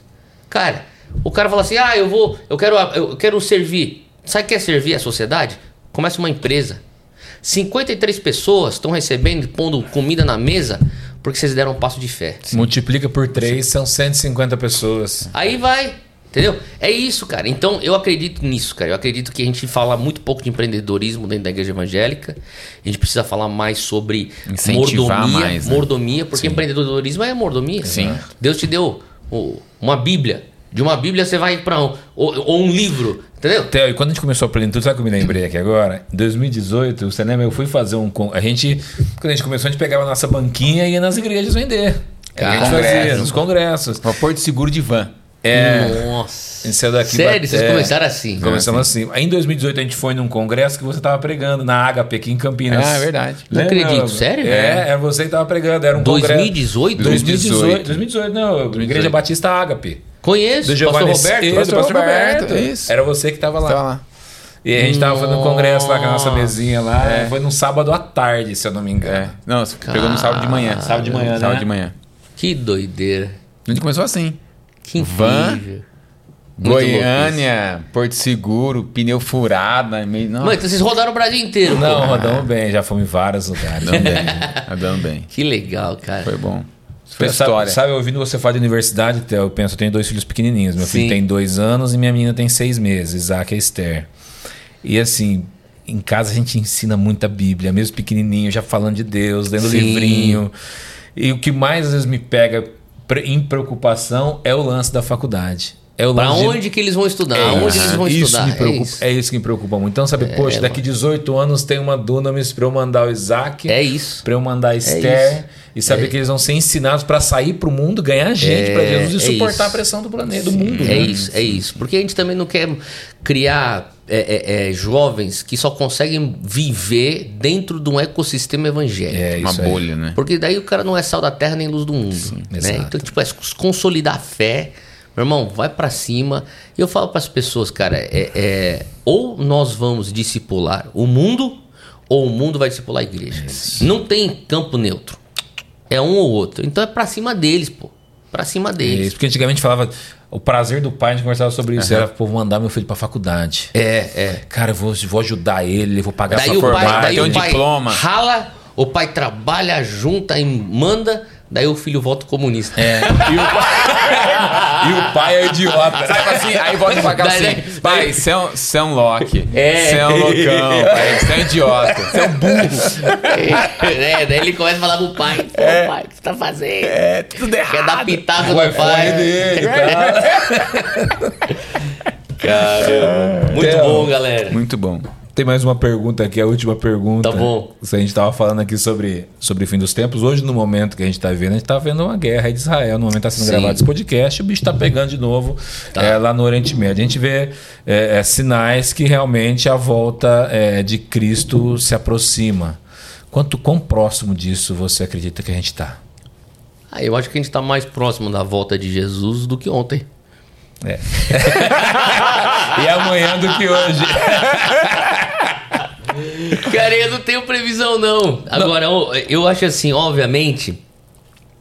Israel, na verdade, sempre foi o foco de tudo, né, cara? Israel, na verdade, ele é o, Relógio é o centro Deus. do mundo. Exato. É o relógio do mundo e o centro do mundo, né? Se for para pensar, eu tava lá na. Eu tava contando para vocês em off aqui que o nosso grupo, tava, a gente levou um grupo lá da igreja para Israel e o pessoal conseguiu. Eles. Sem, a gente não sabia, ninguém sabia, né? A gente saiu uma hora antes dos primeiros ataques do Hamas para dentro do, de Israel. E o pessoal pousou. Eu já tinha saído três dias antes, então eu não estava tão próximo desse, desse tempo aí do, do, do ataque. Mas é, realmente você fica pensando, cara, eu, eu, tava, eu tava literalmente semana. Eu tava olhando assim, os primeiros dias da guerra, ficava, cara, há uma semana atrás eu tava aí, cara. Tava ali no meio disso Eu daí. tava aí. Há uma semana atrás, eu tava no Monte do Templo. Olha. Entendeu? Então você fica falando assim, ó, tudo tem a ver com aquele, Aquele pedaço. lugar. Sim. Aquele Monte do Templo. É. O Monte Moriá. Monte É ali Moriá. que o bicho pega. Entendeu? É por causa dali. Tudo por conta de lá que tá acontecendo esse negócio todo aí no, no mundo inteiro. Então, obviamente, Israel se torna o, o, o- o lugar. Por quê? Porque é o lugar onde Jesus vai voltar. Jesus vai voltar lá em Jerusalém. E, e- e construir a nova Jerusalém. Então, quer dizer, você tem é, é, todo esse. é, é, eu não acho que é à toa. Obviamente, ninguém é, é- é ingênuo para pensar que é à toa. Tem a ver com a volta de Cristo? Tem. Nós não. Mas só que também, se você for analisar a história, quantos conflitos já aconteceram Muitos. lá? E Jesus não voltou até agora. Exato. Então, quer dizer, pode ser é, que isso aqui venha a escalar para a volta de Jesus? Pode. Pode ser que isso talvez venha a escalar, mas ainda não seja? Também pode. Então, quer dizer, eu, eu vejo que é, o tempo que nós estamos vivendo, eu, eu tento pensar da seguinte maneira: é um foco para eu me posicionar. Exato. Né? Eu acho que depois desses tempos de Israel, a guerra e o conflito de Israel, cada vez mais. Vocês estavam falando, vocês estiveram aqui o Nicolas Ferreira, né? É. Aqui no podcast. Cara, eu acho que assim, cada vez mais é difícil você ficar isento em política, na, em ele- eleições, na questão de Israel e nos valores bíblicos. Exato. No, no que, no que pauta, valores bíblicos no que pauta o que é família. Sim. O que é casamento o que é família. Então, quer dizer, você pega 10 anos atrás, tinha uns caras tudo sabonete. É, mas veja bem, É, mas é é que é assim. isso, isso aqui, isso aqui. Cara, a gente tá vivendo tempos Você não onde... quer dar o cara tapa, não quer dar cara a tapa, É, você né? tem que se definir, cara. O que, que é, velho? Você, você é a favor do aborto, você não é a favor do aborto. Você define casamento entre um homem e uma mulher, você não define isso. Como é que é? É, tem que ter é, é liberdade religiosa, não é? O que, que quer dizer Estado laico pra você? Entendeu? Tomar partido descer Então- do muro, né? Entendeu? Então a gente tá num lugar onde assim, você tem que se definir, cara. Exato. Eu, eu meio que saquei isso assim na, na- nas eleições presidenciais. é, eu falei assim, eu tava conversando com alguns colegas meus pastores, e a gente tava tudo conversando assim. O pessoal falou assim: e aí, você vai é, falar para as pessoas para quem você vai votar? E você, você vai falar para quem vai votar? O cara fala assim: ah, eu vou falar. Se me perguntar, eu falo, mas eu também não vou ficar falando pro pessoal lá no púlpito votar pro fulano, fulano. Porque o Estado é laico. Não, mas o que quer dizer Estado é laico? O que, que é? Daí a gente começa a entrar nas discussões, né? Eu falei, galera, é o seguinte, cara, é meu, meu modo de ver. Tem que aprender a se posicionar. Vamos, se posicionar de uma maneira que é saudável, que é equilibrada, que é correta, mas não se posicionar. Se você não se posicionar nessas eleições, você vai ser forçado daqui quatro anos de qualquer Ah, jeito. É melhor é. você se posicionar agora, pô. Não vai ter jeito. Levando a bandeira já. E religião e política sempre se misturou. Se olha na Bíblia, por exemplo, a época dos reis, sempre teve essa mistura Sempre, de religião sempre, e política. sempre, sempre. As pessoas não entendem como a política influencia as nossas vidas também. Daí o cara quer Influencia. ficar isentão, falando, ah, não quero agradar. A, a- quer tentar gregos e troianos. Meu, meu filho, não traga uma equivalência. A questão aqui é, é, é bíblico ou antibíblico. Quem defende os valores da É, Bíblia? Exato, é isso. Acabou. Entendeu? Ninguém é perfeito. Mas assim, cada vez mais é, vai ser essa coisa da, da isenção, a mesma coisa com a questão de Israel e Palestina. Eu oro pela paz de Israel, eu oro pela paz de Jerusalém, eu oro para que haja paz rapidamente. Sim, rapidamente. E eu oro também pelos que estão sofrendo debaixo do terrorismo. Sim. Os de Israel e os próprios palestinos estão sofrendo. Então, Muitas assim, famílias estão sofrendo. é, então, quer dizer, eles estão sendo usados pelos terroristas. Né? Então, a gente ora por- pela conversão. Todo mundo precisa de Jesus, pô. A gente precisa orar por eles. Mas, assim, eu sei quem. quem é, é, se, se estuda a história, você consegue enxergar qual que é a agenda deles. A agenda deles, dos terroristas, da- não é de, de. Você acha que é a agenda do Hezbollah, do, do, do, do Hamas, é, é, do Talibã, do, do- da. Irmandade ji- Jihadista? E- A agenda dos caras não é uma solução de dois estados. Não é. A, a agenda deles é: nós queremos o genocídio, o extermínio do povo judeu. Eu sou contra. Queremos Sim, destruir Israel. sim. Tô junto com Israel. Exato. É Pronto. isso. E a galera não se posiciona, a galera fica meio ali É. em cima do muro e tal. E é realmente isso, a perseguição sempre houve com Israel. É, é isso. Somos três, então, com Israel. Vocês também, né, gente? Ah, é. Levanta a mão aí, gente. Levanta a mão. Levantaram a mão, viu, gente? Levantaram a mão. Quer fazer a pergunta bônus pro Theo? Bônus. Bônus, bônus. Bônus, Tá bônus, Tá bom. bônus, bônus. Theo, o mundo tá acabando. Cenário apocalíptico. Você tem que sair correndo da sua casa. O Lula é presidente nesse, É, nesse momento? Não, já. Talvez no final do próximo ano. Tem que sair correndo de casa, tá bom. Já de tentando o casa. cenário. Sai correndo de casa, MST tomando tudo. Você tem que pegar dois livros na sua prateleira. Dois livros. Dois livros assim pra você levar pra sua vida. A Bíblia tá no seu braço já, mas dois livros pra você colocar na sua mochila. Pensei que você ia falar dois objetos. Eu ia falar camisa do São Paulo. Não, brincadeira. Eu tenho uma toda por gravar lá, tem que ler. Essa não pode faltar. Vai com ela, põe no corpo. Ô, gente, tô, faz tempo que eu não era campeão, agora é Copa do Então, Brasil, tem que. poxa Vocês vida. são, são de que time aqui? Ponte No Ponte Preta. Preta. Eu sou o cara mais infeliz no futebol que existe, velho. Não, mas pensa. Os É, caras é fiel, o time, é o time mais velho do Brasil, não é? É. É o primeiro clube do É, é, Brasil, não é, é. isso? Ponte Preta. 1900. Caramba, velho. A gente fala que quem ama Ponte Preta e é fiel a ela, o cara nunca vai trair ninguém na vida dele. velho. Torce pra mais alguém? Corinthians? Não, é Ponte, Ponte Preta. Preta. Mas eu torci pro São Paulo no Ponte último jogo, eu Preta. torci pro São Paulo. É, aí tamo junto. cara, dois livros, vamos lá. Ah, meu Deus, difícil essa, hein, cara? Essa é. Dois livros, meu Deus, cara. Uh, eu acho que seria. Tem um livro que. Bom, eu vou falar um livro mais. Pô. Aí, aí você me pegou. Dois? Caramba, se me desse 10, eu falava 10. Mas agora eu tenho que pegar dos 10 e trazer só dois. Vamos lá. é, eu acho que um livro que me marcou muito. É muito simples o livro, mas me marcou muito. E eu levaria comigo. Seria Os Caçadores de Deus, de Tommy Terry. Top demais. Top demais. É, esse livro me marcou muito. O outro livro que talvez é, eu gostaria de levar fosse Discipulando Nações de Daryl Miller.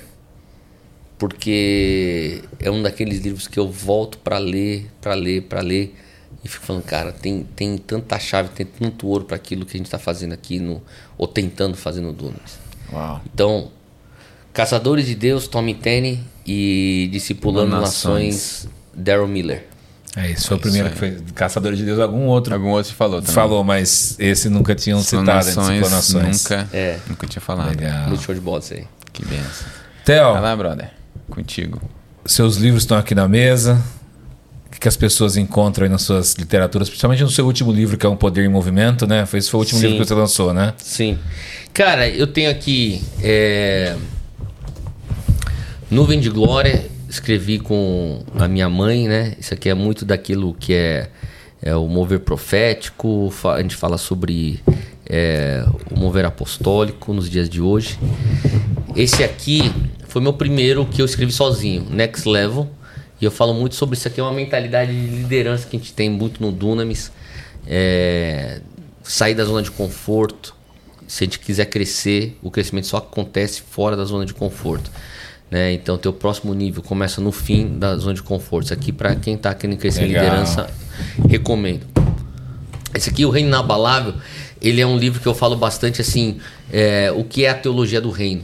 Né? Jesus não veio pregando o evangelho da salvação, ele veio pregando o evangelho do reino. Sim. Então, quando você vê nos evangélicos, publicamente, a única coisa que Jesus pregava era reino de Deus. Então, eu destrincho. Por que, que Jesus falava tanto do reino? O que é esse reino que ele trouxe? Eu falo muito sobre. Nós estamos hoje numa tensão. É, o reino está aqui na terra. Jesus trouxe o reino. Mas o reino não está aqui na sua plenitude. Sim. Porque se tivesse, não teria doença, não teria corrupção, não teria crime, não teria injustiça. né? Então, quer dizer, a gente está num- numa tensão de o reino aqui, mas ele não está aqui na sua plenitude ainda. Estará quando Jesus voltar pela segunda vez. Né? Então eu falo, como é que a gente tem que se portar nessa tensão? Temos à disposição a autoridade do reino, mas também nós estamos carregando nosso coração a expectativa de quando ele voltar, ele estabelece o reino na sua plenitude. E, finalmente, esse aqui que é o meu último livro, Um Poder em Movimento, que eu falo muito sobre a minha história, eu conto a história, a minha história ah, do Dunamis, mas eu falo muito também princípios de como é que você vive o sobrenatural de uma maneira natural. É, às vezes a gente tem, entende o, o sobrenatural é, dentro de um contexto de igreja, de um Sim. culto, de uma célula, né, de um, sei lá, de um retiro, de uma conferência. Mas como é que você vive o, o sobrenatural numa padaria? Como é que você vive o sobrenatural numa academia? No seu dia a dia. No teu né? dia a dia. Então eu falo sobre isso. É, você ser esse embaixador do poder do reino fora das quatro paredes da igreja. Amém. Eu, tenho, eu, tô, eu tô lendo o livro, O Poder O- Movimento. Esse aqui, E, cara, esse aqui. fantástico. Vou falar aqui pro pessoal. Tá. Amigo, Você quer viver isso que o pastor tá falando aqui, leia o livro. Pô, glória a Deus. Cara, livro Netflix que eu gosto de falar, que você lê um capítulo, você quer já ver o outro já. E eu li 150 páginas de ontem à noite para agora. Sério mesmo? Sério, muito bom. Que doideira. Muito bom. Pô, obrigado. Tô impactado com o livro, viu? Obrigado, A orelha que nasceu lá. Isso. Cara, não, tem muita história. Não vou nem dar história, spoiler. tá cheio de É, história. Entra aqui, é, compra, você vai levar. Ó, aproveitando Boa. também, pastor, a gente sempre dá um bônus aqui Certo. pra galera que assiste Manda. o podcast. Aham. Aí, amigo, como você já sabe, que acompanha a gente aí. O Gustavo tá colocando aí na tela 10% de desconto nas próximas 24 horas. Acesse o QR Code aí pra você poder levar os livros do pastor aí, hein? Aproveita e leva os quatro já pra você ser certificado. Beleza? Vai nessa. Valeu, galera. Pastor, quero te agradecer, porque eu sei que seu tempo é muito corrido, ter se disponibilizado a vir aqui. Que isso, um prazer. Quero agradecer a Quatro Ventos, na pessoa do Koga que tá ali também, ó, que fez a ponte. Grande Koga. Ah, Valeu, Koga. A gente achava que era seu filho quando a gente chegou aqui, mas a gente lembrou, não, não tem filho desse tamanho. Ô, louco, velho! Tem essa cara de velho? A gente quer agradecer pela bênção que a Quatro Ventos é na nossa vida Amém. também, na plenitude. A Quatro Amém. foi e é fundamental para nossa empresa, uma grande parceira. Então, te agradeço Glória muito por Tamo isso, juntos. muito mesmo. E vamos aí, a gente fala que o nosso, o nosso lema aqui é evangelizar o mundo através da literatura. Sim. E a Quatro Ventos tem ajudado a gente nisso. Muito obrigado. Estamos juntos. A nossa mesma meta é isso aí. Amém. Então tamo junto. Theo, vamos terminar orando, orando para as pessoas que estão ouvindo esse podcast aí. Vamos. Amém. Eu oro. Isso. É isso, né? Pra eu orar. né? Isso, Você- isso, isso. Querer monopolizar a oração é aqui, né? é sempre É o sempre convidado. o convidado. é sempre- a gente sempre pede pro convidado orar. Tá certo, então vamos orar, galera. Pai, nós te louvamos, te agradecemos por esse tempo que a gente teve de conversa.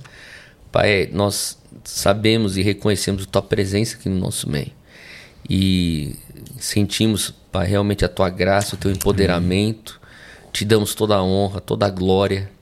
Hoje eu quero clamar e pedir uma benção também sobre Diogo Hugo aqui na Plenicast e também toda a plenitude também. Esse trabalho que eles têm feito, que eu sei que não é só uma empresa, é uma missão. E eu sei que o Senhor tem dado para eles esse, essa ferramenta de expandir teu reino. E eu quero clamar e pedir que o Senhor continue os abençoando, os prosperando, abrindo novas portas. Eu declaro na vida da plenitude, Isaías 22, 22, que a porta que o Senhor abre, nenhum homem fecha. Amém. É a porta que o Senhor fecha, nenhum homem abre. E eu declaro sobre nossos ouvintes também. A palavra de Deus diz que o passo do justo é ordenado por Deus. Eu declaro em nome de Jesus para todos que estão nos assistindo, Pai, que o Senhor estar ordenando os nossos passos. que o Senhor venha nos pôr na tua cadência, na tua sincronia. Nós pedimos, Pai, que o Senhor venha estar nos alinhando ao teu prumo.